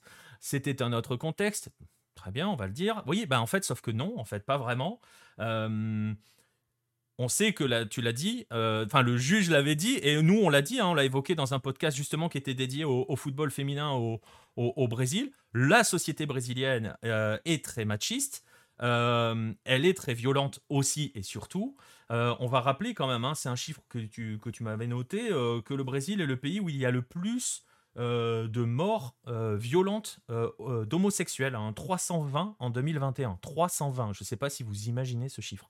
C'est voilà, c'est hallucinant. Bref, c'est un pays extrêmement, extrêmement brutal avec, cette, avec les homosexuels. Et l'homophobie, elle n'a clairement pas disparu. On peut pas en parler en disant oui, c'était une autre époque. Elle est toujours très présente dans les stades, Marcelin, et elle est présente dans des détails qui, au final, n'en sont pas. Euh, ces détails-là, ben, on va les évoquer, ce sont les maillots.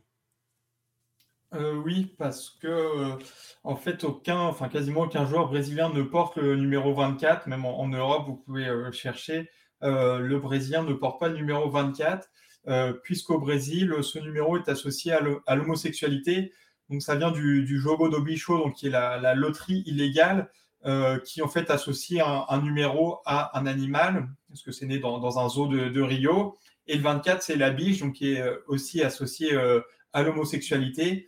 Et, donc, c'est pour ça qu'il n'y a aucun joueur brésilien qui porte le, numéro 24 au Brésil, enfin, au Brésil ou, en Europe. ça avait fait débat d'ailleurs lors de la Copa América 2021, où maintenant il y a plus de 23, 23 joueurs convoqués. Avant, ça ne posait pas de problème. Maintenant, là, il y en avait 24 en 2021. Et Douglas Luiz avait le numéro 25, mais sinon, il n'y avait pas de numéro 24. Donc après, ils sont sortis en disant que c'était jusqu'au 28, je crois, ils pouvaient prendre des, numéros et personne ne voulait prendre le, numéro 24 sans, préciser pourquoi. Mais on voit que ce 24 est, banni, euh, même en Copa Libertadores où là, la, numérotation est suivie, donc ils n'ont pas le choix. Mais du coup, ce qui est fait, c'est que c'est le troisième gardien qui va récupérer le numéro 24, celui qui est le, moins susceptible d'entrer en jeu. Euh, j'en ai parlé dans, le mag sur, euh, l'année 2012 où, Cassio euh, a le numéro 24 parce qu'en début de compétition, il est, troisième gardien, il finit premier gardien. Mais voilà, c'est pour dire que on ne porte pas le numéro 24 au Brésil. Et d'ailleurs, en, 2020, le Colombien Cantillo, quand il, signe au Corinthians, il veut garder son numéro 24 et la direction va refuser. Ils vont, ils vont lui expliquer que, ce n'est pas possible. Lui, il va le dire après en interview. Ils m'ont dit que, ce n'était pas possible. Et lors de, de la présentation, euh, il y a un directeur euh, du club qui va dire ici, il n'y a pas de 24. il le dit en rigolant, mais, mais bah, c'est une blague homophobe. En plus, c'est dommage, ce directeur, c'est euh, Montero Alves, donc le fils d'Addison Montero Alves. Le nom peut parler à certains parce que c'est l'une des grandes figures de, de la démocratie corintiana. Euh, mais euh, on voit que euh, il y a le 24, en fait, c'est pas possible même si avec l'affaire Cantillo, ça, va faire, on va en parler dans la presse et il va être autorisé à, utiliser ce, numéro 24. Et on voit, hein, le, diable se cache toujours dans le détail. C'est bien le Cassio de Corinthians hein, dont il était question avec le numéro 24. Vous voyez comment, voilà, le moindre petit détail prend d'autres sens et des sens souvent, souvent assez terribles. Alors, voilà, on avait déjà parlé, par exemple, dans d'autres pays, on avait parlé, euh, on avait vu un exemple qui a fait le tour du monde, qui vient d'Australie encore, hein, décidément, Baptiste, il est dans le chat, il doit kiffer, avec euh, Joshua Cavallo, qui a fait son coming out, euh, c'était l'année dernière, il me semble, et lui, il l'a fait soutenu par son club, il y a eu toute une campagne derrière par Adélaïde et par la, la, ligue, la ligue australienne, on a vu les répercussions mondiales que ça a eu, puisqu'il est devenu un symbole un petit peu ce jour-là, puisque lui, il l'a fait en étant en activité, hein, il est il est tout jeune, Josh Cavallo. Euh, on est en train de dresser un bilan euh, très très sombre hein, du Brésil. On a la sensation que voilà, il y a rien à faire, qu'on est un petit peu, on est un petit peu résigné là-dessus. Euh, mais mais quand même, il y a y a des choses, il y a des, des comment dirais-je, des, des, actes et des actions qui essayent de changer les choses, hein, Marcelin. Euh, est-ce que dans la foulée de l'affaire euh, Cantillo, il y a le club de Bahia qui euh, historiquement a, lutté contre les, préjugés raciaux. Donc c'est un, club de Salvador où il y a eu énormément d'esclaves et Bahia dans, son histoire a, lutté justement contre le racisme et ils vont lancer la campagne numéro di, Respeito pour encourager leurs joueurs à, utiliser le numéro 24. c'est ce que va faire Flavio donc à Bahia et va être suivi par d'autres clubs. Il y a, notamment Néné au, Fluminense et Gabigol euh, au Flamengo qui vont aussi euh, porter le numéro 24, euh, même si cette campagne a lieu deux jours seulement après le, décès de Kobe Bryant, donc qui, qui portait aussi le numéro 24 en NBA.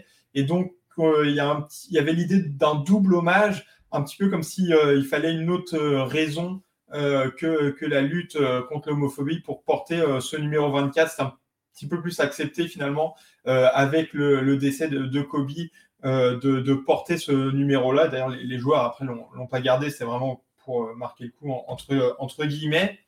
Mais il y a quand même eu des, je pense, des progrès, on va dire. il y a par exemple bah, le Sao Paulo et le, Corinthians aussi qui, ont soutenu Richard Lisson après sa déclaration des derniers jours. Et puis il y a Vasco aussi qui a fait plusieurs campagnes contre l'homophobie.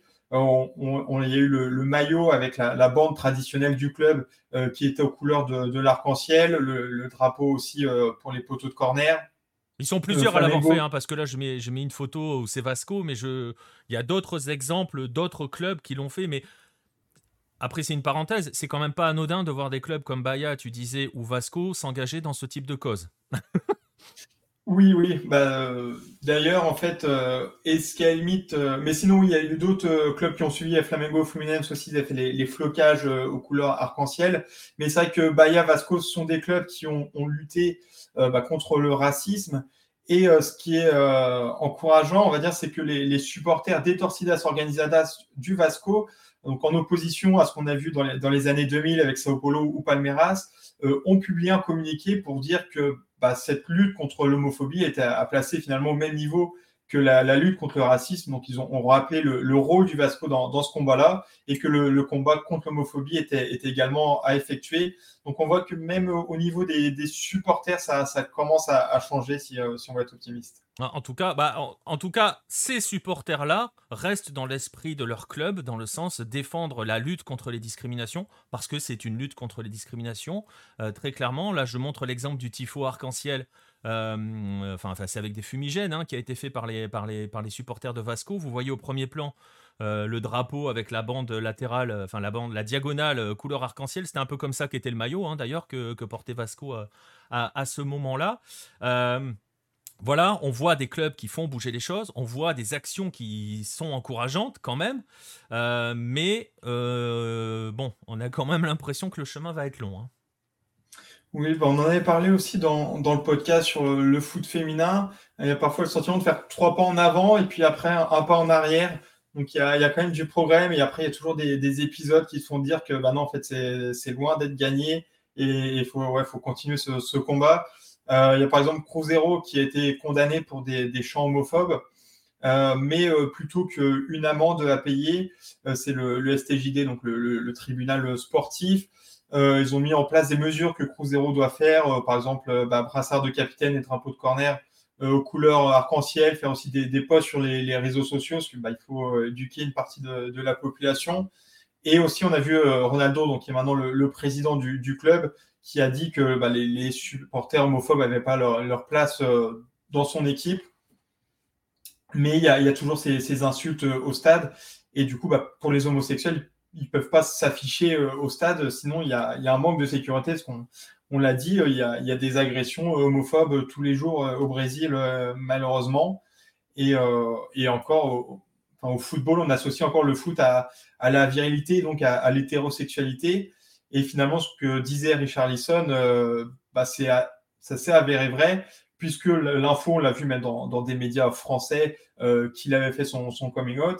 Mais après, il n'y a pas trop eu de, réflexion sur, sur l'homophobie, euh, bah, en tout cas au, Brésil, dans, les médias brésiliens ou dans, dans, les groupes. Et sur Twitter, on voit encore les, les mêmes commentaires un petit peu décevants. On a surtout vu, bon, c'était connu, tout le monde le savait, ça, ça surprend personne, mais bon, c'est pas ça qui fait, euh, qui fait avancer le, débat.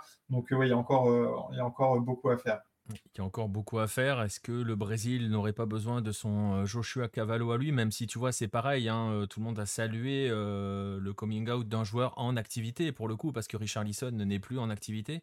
on a salué le, le, le, le coming out de, de, Josh Cavallo, on a presque envie de dire que ça serait bien que ça soit pas nécessaire de devoir faire un coming out pour que les choses changent.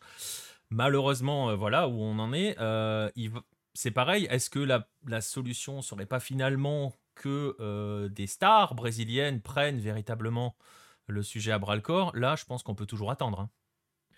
Oui, ce qui est pas eu vraiment de réaction, je crois, de, joueurs. Et c'est vrai qu'il y, a un tabou de, des homosexuels dans le foot et aussi en fait des homophobes, parce qu'on a l'impression que les, les joueurs, forcément, peuvent pas être euh, ouvertement homophobes, même si euh, il y en a. Euh, et, je pense que ça poserait des, problèmes si un joueur en activité se déclarait homosexuel. Je pense qu'il y aura des joueurs qui, qui refuseraient de, partager le, vestiaire. Et donc, c'est aussi pour ça que ça, ça doit rester caché. Euh, puisque il y en a qui ne veulent pas euh, partager le, vestiaire euh, avec un, homosexuel. Donc je pense que c'est aussi pour ça que, bah, Christian a attendu d'être à la retraite pour, pour pouvoir faire cette annonce. Ouais, et c'est voilà, c'est un peu plus triste. Après, on le voit, c'est un combat qui est en, en cours. Malheureusement, comme le dit Marcelin, euh, voilà, bah, cette question, nous, on se l'est un petit peu posée pour essayer justement de se poser la question euh, sur où en est le Brésil à ce moment-là. Cette question que le Brésil, en fait, vous le voyez, ne se pose pas, hein, concrètement, euh, au lendemain des déclarations de Richard Lisson. cette question-là n'est pas abordée dans les, dans les médias. Il y a quand même cette série de podcasts de, la Globo. Hein, on va voir, je sais pas, tous les épisodes ne sont pas sortis, on est d'accord. Hein. je crois qu'il y en a cinq, si j'ai bien vu. Ils sont pas tous sortis. Ouais, non, je crois que c'était l'épisode 2, il me semble. Euh, mais, euh, mais non, je, je, suis pas sûr, donc je ne sais pas dire, mais je crois pas. Non. Ouais, ouais, donc on va voir si ce podcast arrive à faire bouger quelques lignes. Bon, on va essayer d'être optimiste hein, parce qu'on on s'est plombé la tête avec l'Afrique. on va essayer d'être optimiste un jour. Euh, Solé qui nous dit euh, les choses changent trop lentement. On est bien d'accord. Euh, on, va voir. En tout cas, il y a ces combats qui sont menés par Baya, par Vasco. Il faudrait peut-être qu'un joueur vedette porte un jour le 24 aussi cette lutte contre le détail, elle est importante et la porte vraiment pour cette cause-là où s'engage véritablement. Bon, on va pas, va pas ouvrir le débat sur la, prise de position politique euh, des joueurs et des stars brésiliennes, parce que là on en a pour deux heures et on, risque de pas être bien. Mais euh, voilà, en tout cas cette question doit être posée. Il faudrait que le Brésil se la pose. Je sais pas s'il se la posera. Je sais pas s'il aura la courage de se la poser. Euh, c'est mal barré pour. Je sais pas ce que tu en penses. en tout cas, on a voulu la poser ce soir.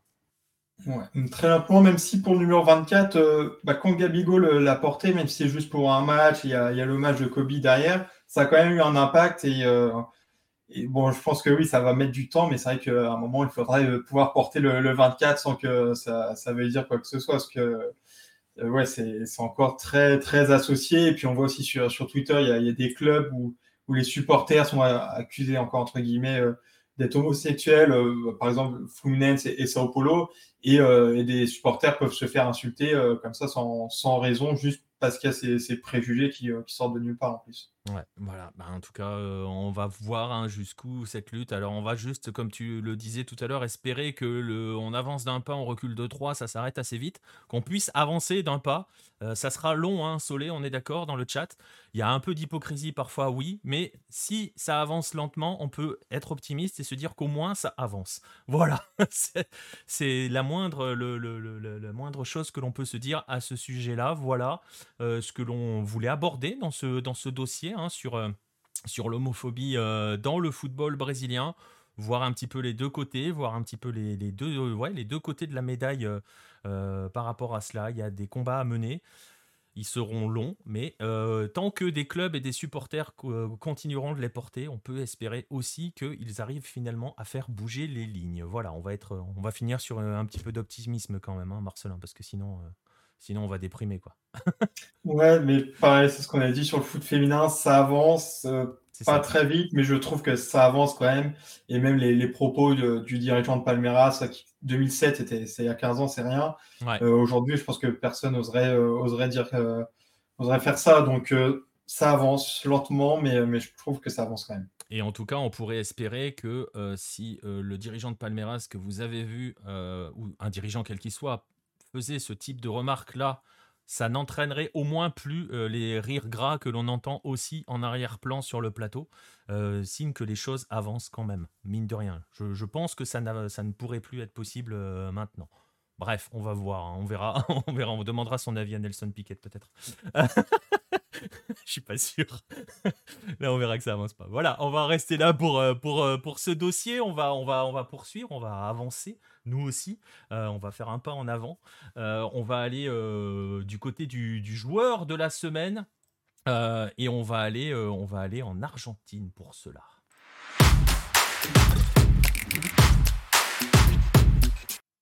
On va aller en Argentine s'intéresser à un joueur bien particulier, un joueur qui pourrait être très important cette semaine pour son club et pas que. Euh, puisque on va s'intéresser à Lucas Prato, hein, qui est revenu à Vélez. Euh, et qui va affronter son dernier club argentin en date, euh, River. Ça sera dans la semaine. Vélez a gagné le match aller 1 à 0. Donc est-ce que Lucas Prato sera capable d'éliminer le club qu'il a emmené au sommet? On va y revenir dans un instant. On va donc s'intéresser à celui que l'on surnomme aujourd'hui l'ours, El Ozo. ça a été, voilà, hein, il, a, eu plusieurs prénoms au début de sa carrière. On l'appelait le Tanké, ensuite on l'a appelé le Chameau aussi. ça, il aimait pas trop. donc voilà, je le disais, il est revenu du côté de Vélez pour porter, le maillot parce qu'il l'a déjà porté ce maillot, ce maillot de, de Vélez. Hein. C'était vous le voyez, il est bien plus jeune, c'était il y a 10 ans, concrètement, qu'il euh, portait euh, ce maillot avant de passer par le Brésil. Et voilà, on va faire un petit peu sa carrière. On va rappeler quand même que l'histoire de ce garçon euh, a débuté à Boca, euh, puisqu'il a été euh, tout simplement découvert par une légende absolue de Boca, Martin Palermo. Hein. c'est lui qui l'a vu euh, avec Defensores des Cambaceres, un tout petit club avec lequel il jouait en équipe de jeunes. c'est ouais, l'ancienne future star. C'est lui, Martin Palermo, c'est le frère de Martin Palermo qui lui a dit va voir ce garçon-là. Il l'a vu, il l'a envoyé, il a forcé Boca, enfin forcé, il a emmené lui-même à Boca pour qu'il fasse euh, un essai, il a été pris, il a brillé en équipe de jeunes euh, à Boca, hein, puisqu'il s'est installé devant, il est champion U18, euh, il marque 20 buts cette année-là.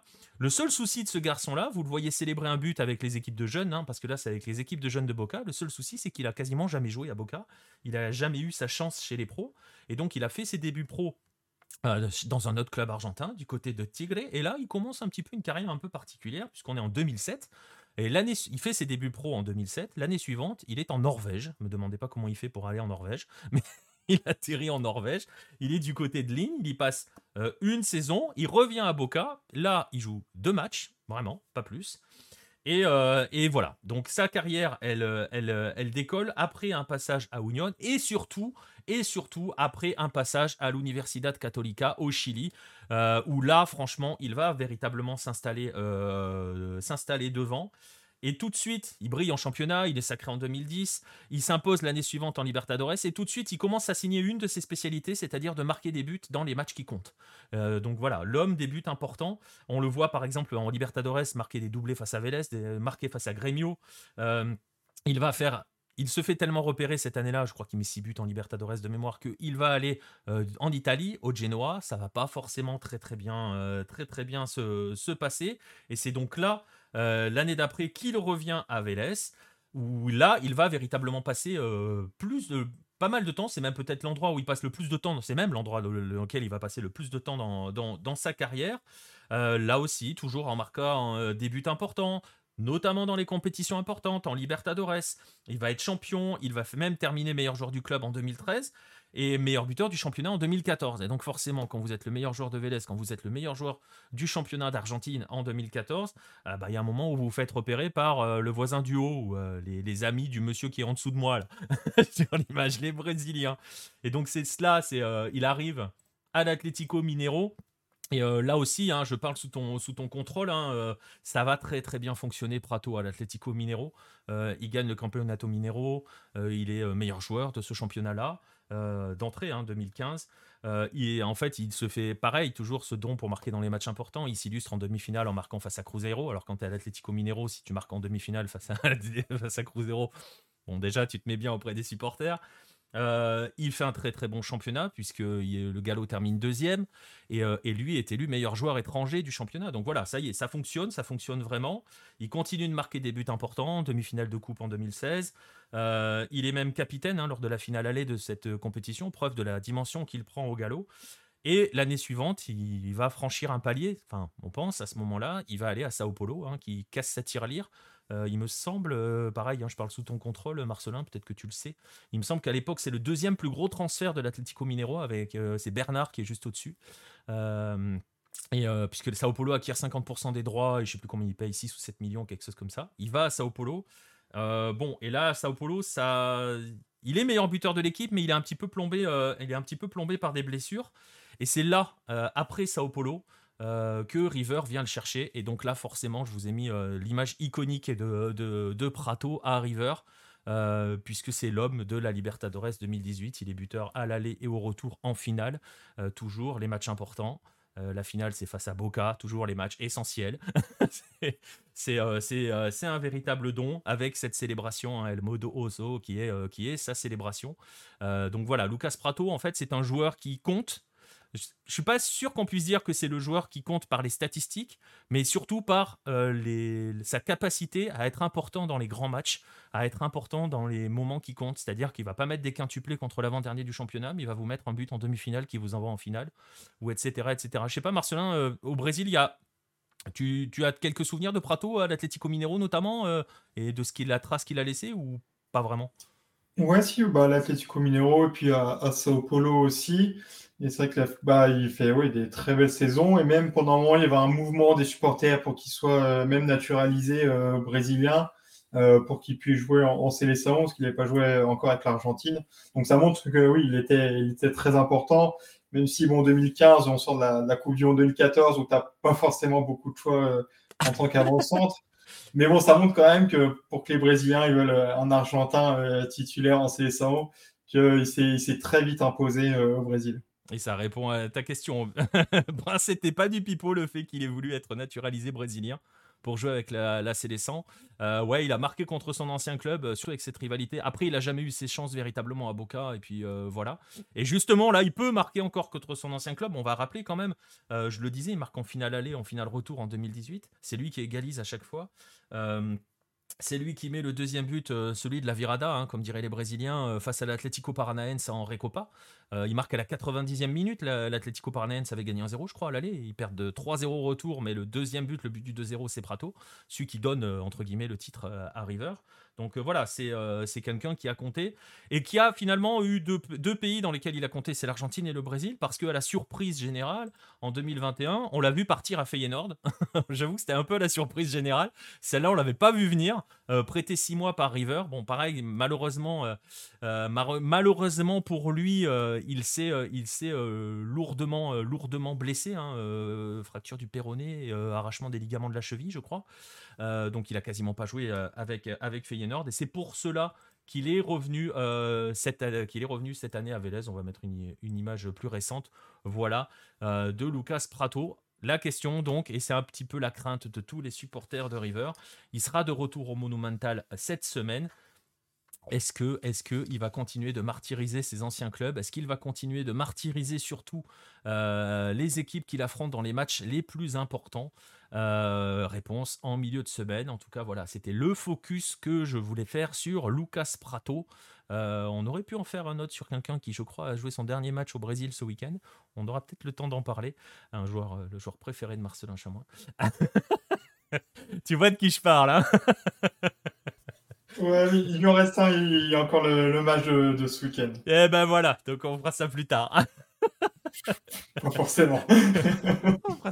pas forcément. Voilà, c'est Fred, hein, si vous ne savez pas dans le chat. voilà, exactement. C'est Fred. Mais justement, on évoquait Fred, on va évoquer. Euh, on va évoquer quelque chose qui est bien plus cher au, cœur de Marcelin. Ça va lui redonner le sourire. On va arrêter de chambrer. On va parler de ce fameux euh, maillot jaune qu'il est en train de porter, euh, puisqu'on va évoquer l'histoire du maillot jaune de, de Flamengo.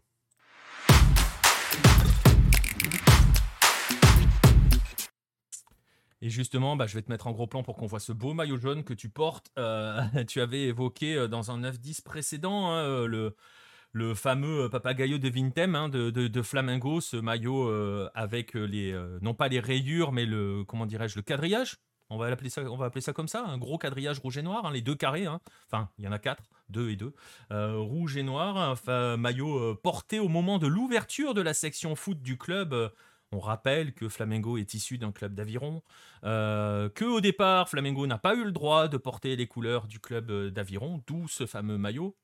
Euh, tu l'avais expliqué, hein, que ce maillot-là, ce fameux Papagayo de Vintem, est un petit peu et très fortement connoté comme un maillot qui porte la poisse. on peut le dire comme ça. Mais aujourd'hui, on va parler d'un autre maillot on va oublier le rouge et noir, justement. On va évoquer une autre couleur, celle que tu portes actuellement, cette couleur jaune, en commençant euh, par rappeler, peut-être que les gens ne le savent pas, que Flamengo euh, n'a pas toujours joué en rouge et noir, parce que là, dans ton cas, c'est un maillot, c'est le troisième maillot, c'est ça? Oui, troisième maillot, mais il, a eu, il y a eu un temps où Flamengo n'a pas joué avec un troisième maillot euh, jaune. Oui, donc le, club, donc le Grupo de do Flamengo a été fondé comme club d'aviron le 17 novembre 1895 et les premières couleurs du club sont donc le, jaune et le bleu. Bah, pourquoi? Parce que le jaune correspond à l'or et le bleu à la baie de, Guanabara, donc c'est là où avaient les, épreuves d'aviron. Donc ça va être en, bleu et jaune, sauf qu'avec le soleil et puis l'eau salée de, la mer, les maillots se détériorent rapidement et comme ça coûte cher de les importer euh, depuis euh, l'Angleterre, euh, ils, vont, ils vont changer de maillot. Et en plus, toujours sur, sur cette malédiction du maillot, à l'époque, Flamengo subit la, domination du Botafogo dans, dans, les compétitions de régate. Et les, supporters adverses, pour se moquer du, jaune doré de Flamengo, appelaient Flamengo le club de bronze, en, opposition à, son maillot, et puis pour rappeler les mauvais résultats du club. Donc euh, le 23 novembre 1896, donc un peu plus d'un an après la, fondation du club comme club d'aviron, euh, Nestor de Barros, qui était l'un des fondateurs du club, euh, change les couleurs pour le rouge et le noir, qui étaient déjà présents sur le drapeau du club lors de la fondation en, petit, et donc ça devient rouge et noir bien avant qu'il y ait le club de foot. Ouais, concrètement, hein, vous le voyez, vous le voyez à l'image. En gros, concrètement, le jaune et bleu disparaît totalement de, Flamengo, et ce maillot jaune va même lui aussi complètement disparaître. pour réapparaître finalement vers la fin du XXe siècle, hein, concrètement, avec là aussi quelques histoires de malédiction.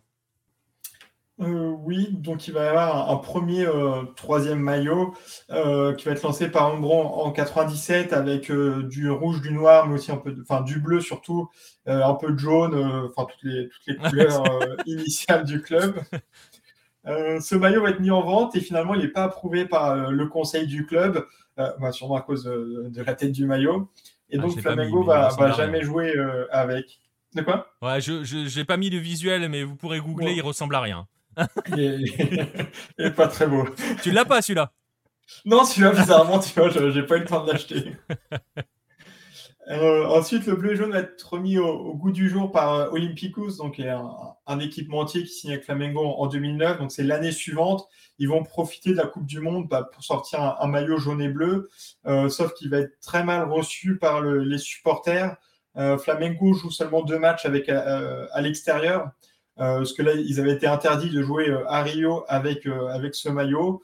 Il y aurait un, match nul contre Victoria, donc avec une passe d'Adriano pour un but de Wagner Love, donc pour dire que Flamengo a changé aussi en, en 10 ans, et enfin même un peu plus. Et il y a aussi une défaite 1-0 contre, contre le Corinthians.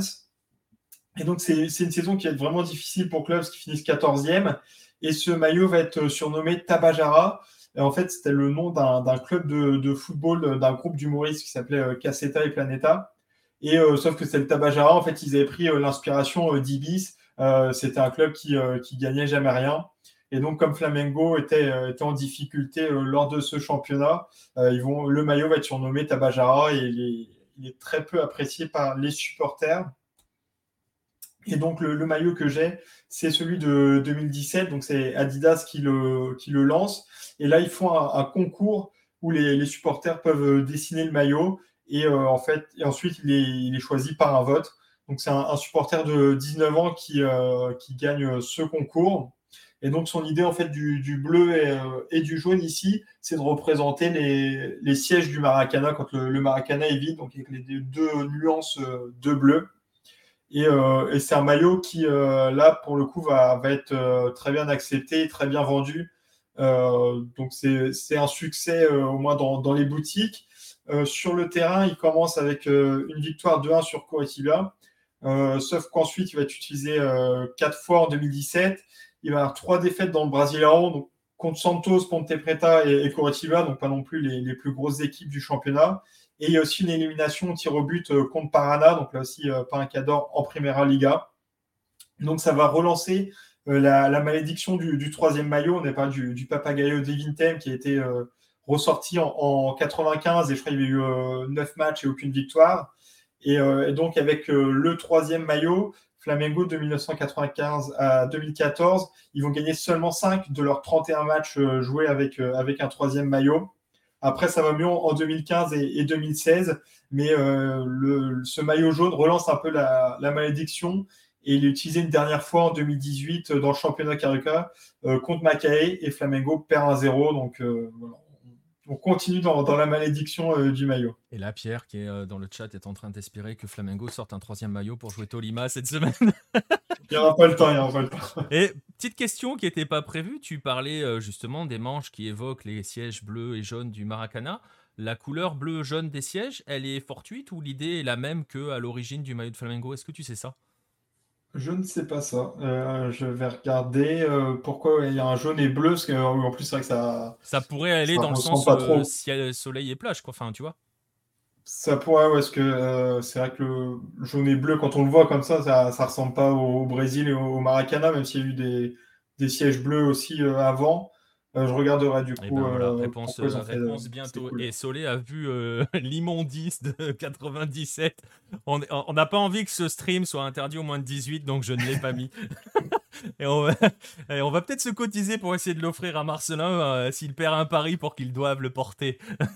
bon, après, ça reste un Flamengo, hein, je le porte quand même. Ouais, c'est pire comme pari. Il y a pire, il y a pire. Et voilà, alors on évoque, tout justement, tu évoques à travers ce maillot jaune la malédiction des troisièmes maillots de Flamengo. Euh, ce maillot jaune, la couleur jaune quand même, n'est pas tout le temps synonyme de malédiction. Euh, il y a un endroit où il a meilleure place finalement hein, pour ce maillot, euh, pour ce jaune-là, c'est dans les buts, avec une histoire, là pour le coup, bien différente.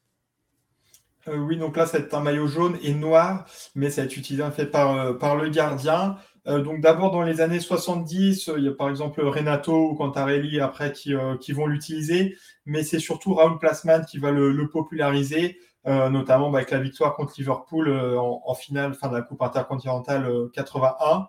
Et c'est aussi Raoul Plasman le premier gardien au Brésil, c'est sûr, dans le monde, je ne sais pas, j'ai regardé un petit peu, je n'ai pas trouvé, mais à jouer avec un maillot différent du, noir ou du gris, puisque c'est à ses tout débuts au Cruzeiro en 65, donc ça, commence à, remonter. Ouais, et justement, tu l'as interviewé, euh, Raoul Plasman, et vous allez écouter, hein, on vous a sous-titré ça, vous allez pouvoir vous poser tranquillement et écouter euh, ça, parce que cette histoire euh, de maillot jaune, là vous le voyez sous les couleurs de Flamengo avec le maillot jaune, c'est en finale de l'Intercontinental en 81, il va en être question. Écoutez bien, avec une, quelques anecdotes assez croustillantes au sujet du maillot jaune.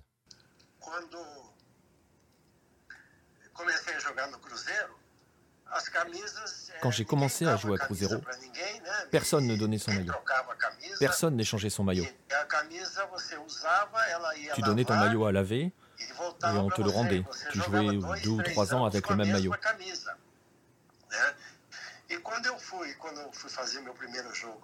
Quand j'ai joué mon premier match avec Cruzeiro, le gardien titulaire était très petit et j'allais utiliser son maillot. Ce n'est pas comme aujourd'hui où il y a des centaines de maillots. À l'époque, il n'y avait que ça. Je ne rentrais pas dans son maillot. J'ai fini par prendre un sweatshirt en molleton, un vêtement contre le froid qu'utilisait l'arrière-gauche Neco.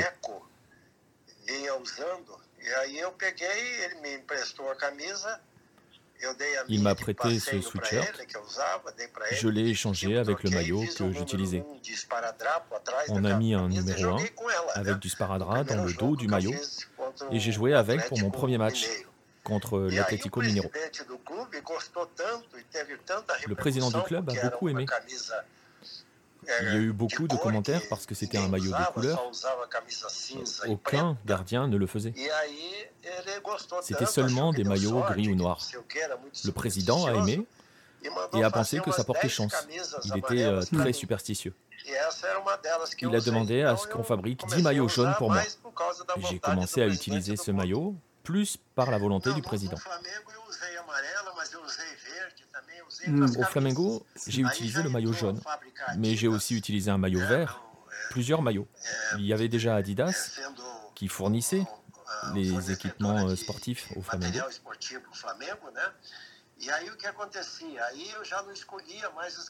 Je ne choisissais pas le maillot, je recevais les maillots et, par coïncidence, l'un d'eux était jaune.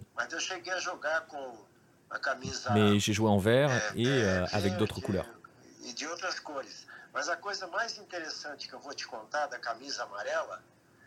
Ce qui est le plus intéressant concernant ce maillot jaune au Flamengo, c'est lorsque nous sommes allés euh, jouer la Coupe intercontinentale contre Liverpool à Tokyo. Tout le monde savait que j'étais le gardien qui avait utilisé le maillot jaune en premier.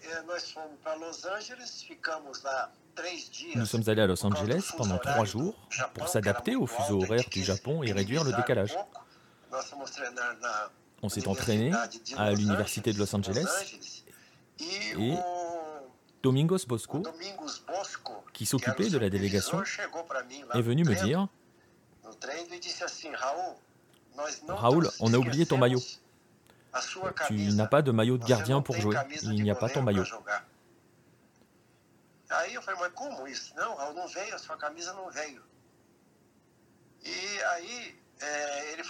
Puis il m'a dit, je vais aller dans Los Angeles, je vais acheter un maillot.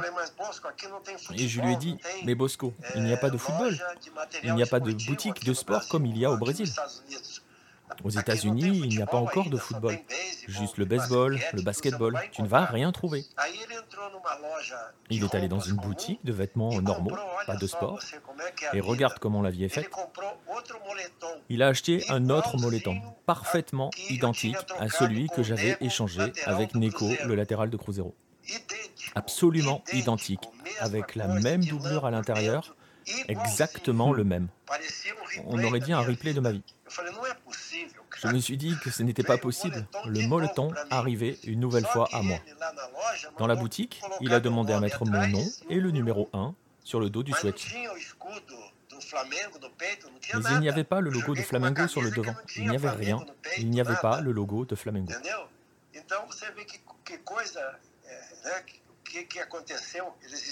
Tu vois ce qu'il s'est passé. Ils avaient oublié le maillot. Je n'avais pas de maillot pour jouer. Ils sont sortis pour acheter un sweatshirt aux États-Unis de Molton qui n'était pas fait pour jouer au foot. Ce n'était pas un maillot de foot.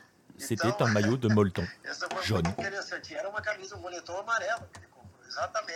Je le disais, incroyable anecdote hein, avec, euh, avec cette histoire de. En fait, c'est un suite. Hein, il joue avec un suite, euh, tout simplement.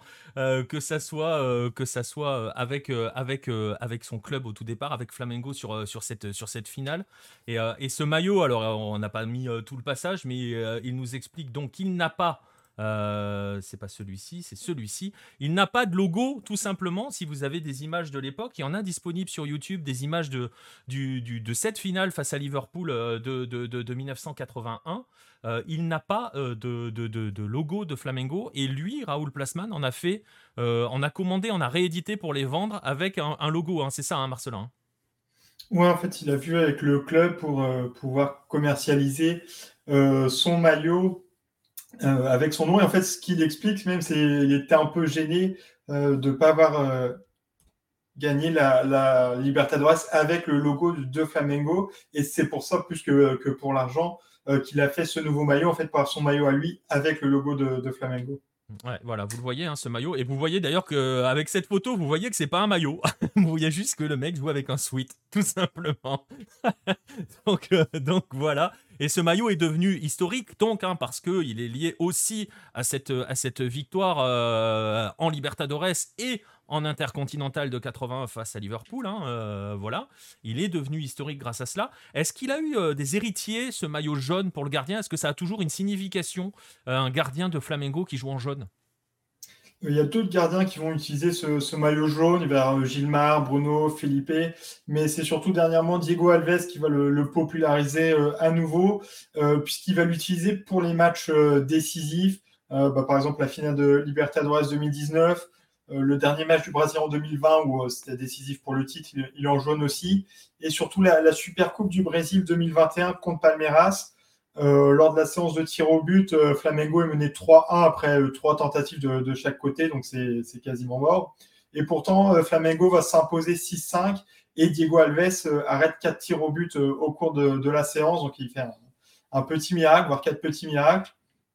Et du coup, après ce, match, il décide d'offrir ce maillot au musée du club et de ne plus utiliser le, le maillot jaune ensuite, donc il clôt un petit peu l'histoire de son côté. Euh, sauf qu'en 2022, Hugo Souza, donc, qui, est, euh, qui est le gardien titulaire à, cette époque, euh, au cours de la saison, utilise plutôt un maillot rose ou, un maillot bleu. mais il va utiliser le maillot jaune pour encore la Super Coupe du Brésil, cette fois contre l'Atlético Mineiro. et ça va encore une fois au tir au but. il fait deux arrêts, sauf que Flamengo perd 8-7.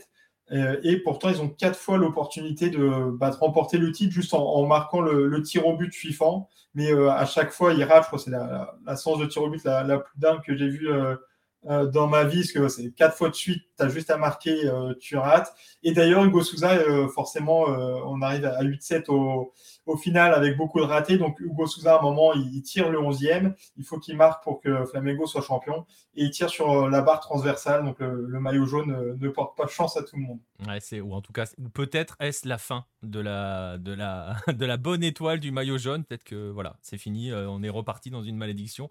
on verra ça avec le prochain qui portera un maillot jaune on sait jamais. Hein. Euh, les superstitions en football, il faut faire toujours très attention. Hein. oui, je pense qu'il va être utilisé, ce qui est quand même euh, mythique euh, au Flamengo. Mais qu'il y a beaucoup de, superstitions avec ce maillot jaune. Mais on voit comment ça commence avec le, président de Cruzeiro dans, le dernier mag. Il y a, d'autres histoires aussi de, sur sa superstition. Et c'est vrai que bah, au Brésil, c'est quand même quelque chose de très présent. Voilà, c'était euh, l'histoire euh, des maillots jaunes et bleus et des maillots jaunes de manière générale euh, du Flamengo avec toutes justement ces superstitions qui étaient liées. C'était donc notre, notre maillot de la semaine. On arrive au bout de l'émission, vous le connaissez, vous le savez, dernière rubrique, les rendez-vous de la semaine.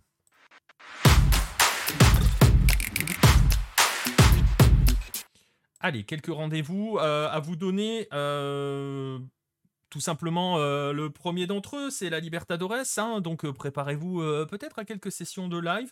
on aura deux. Comme la semaine dernière, on avait fait une session le mardi, une session le mercredi. On, s'était donné rendez-vous autour de minuit, minuit 15. On va essayer de faire à peu près la même chose cette semaine. Donc ce mardi et peut-être ce mercredi. Il se peut qu'on arrive un poil plus tard. Atlético Minero et Melec, ça sera mardi, c'est le match de minuit 15. bon, c'est pas joué, mais pas loin quand même, après le match nul à l'aller. Le mercredi, on a euh, Palmeiras Cerro Porteño. Là, pour le coup, je pense, euh, je parle sous ton autorité, Marcelin, je pense qu'on peut dire que c'est plié, hein, cette histoire. donc, euh, donc euh, voilà. Donc on s'intéressera peut-être un petit peu plus à Colonne Tacheres, puisqu'il y a eu un match nul au match aller. Donc le choc argentin, minuit 15 aussi. Donc voilà. Il y a de la Sudamericana aussi. Donc peut-être aussi le retour nous Independiente del Valle qu'on voulait vous faire à l'aller, enfin qu'on aurait envie, envisagé de vous, de vous faire à l'aller, que j'ai pas pu faire. On va voir si on peut organiser ça. Bref, surveillez les réseaux sociaux encore. Hein. Je, je, vous tiendrai au courant par, à travers le compte. Lucarne opposé. Et sinon, donc Pierre nous dit que la Liga Betplay reprend euh, ce jeudi en Colombie. Sinon, ce week-end, euh, ce week-end, qu'est-ce que je voulais vous dire? Oui, euh, oui, ce week-end, Classico de Avellaneda, Racing Independiente, dimanche 20h30. Pareil, surveillez, il se pourrait qu'on ait envie de, se faire un petit live. En plus, à cette heure-là, ça peut être sympa. Sinon, si vous êtes très très chaud ce week-end, vous avez un Rayados America dans la nuit de samedi à dimanche à 4h du matin. et ou la veille, si vous êtes encore plus chaud, vous avez le, derby de Los Angeles entre euh, le LFC et les Galaxy, El Trafico, euh, qui est toujours un match très intéressant. Est-ce que tu as des affiches euh, au Brésil ce week-end, Marcelin? Oui, donc dimanche à 21h, il y a Corinthians Flamengo, suivi à 23h d'Atlético Mineiro Sao Paulo. Et ben voilà, et si vous voulez être encore plus complet, vous pouvez garder un œil du côté du Chili, ça va faire plaisir à Pierre, ça fera plaisir à Romain qui est pas là, mais ça lui fera plaisir s'il réécoute. Union Española, Universidad Católica, mardi prochain minuit, juste dans la foulée euh, du prochain 9-10. Et ça me fait une transition idéale, puisque l'on arrive au terme de ce 9-10 de cette émission. On a fait un peu moins de deux heures. On est trop fort. c'est super. Hein. On devient de mieux en mieux. Euh, on arrive pratiquement à la fin de ce 9-10. On va vous remercier d'avoir été avec nous, euh, ceux qui ont été présents euh, dans le chat, ceux qui nous écoutent sur les replays. On sait qu'il y a pas mal de monde qui regarde les replays, que ce soit sur YouTube ou sur les versions podcast de cette émission. Merci à vous, hein, toujours de nous suivre, de nous soutenir.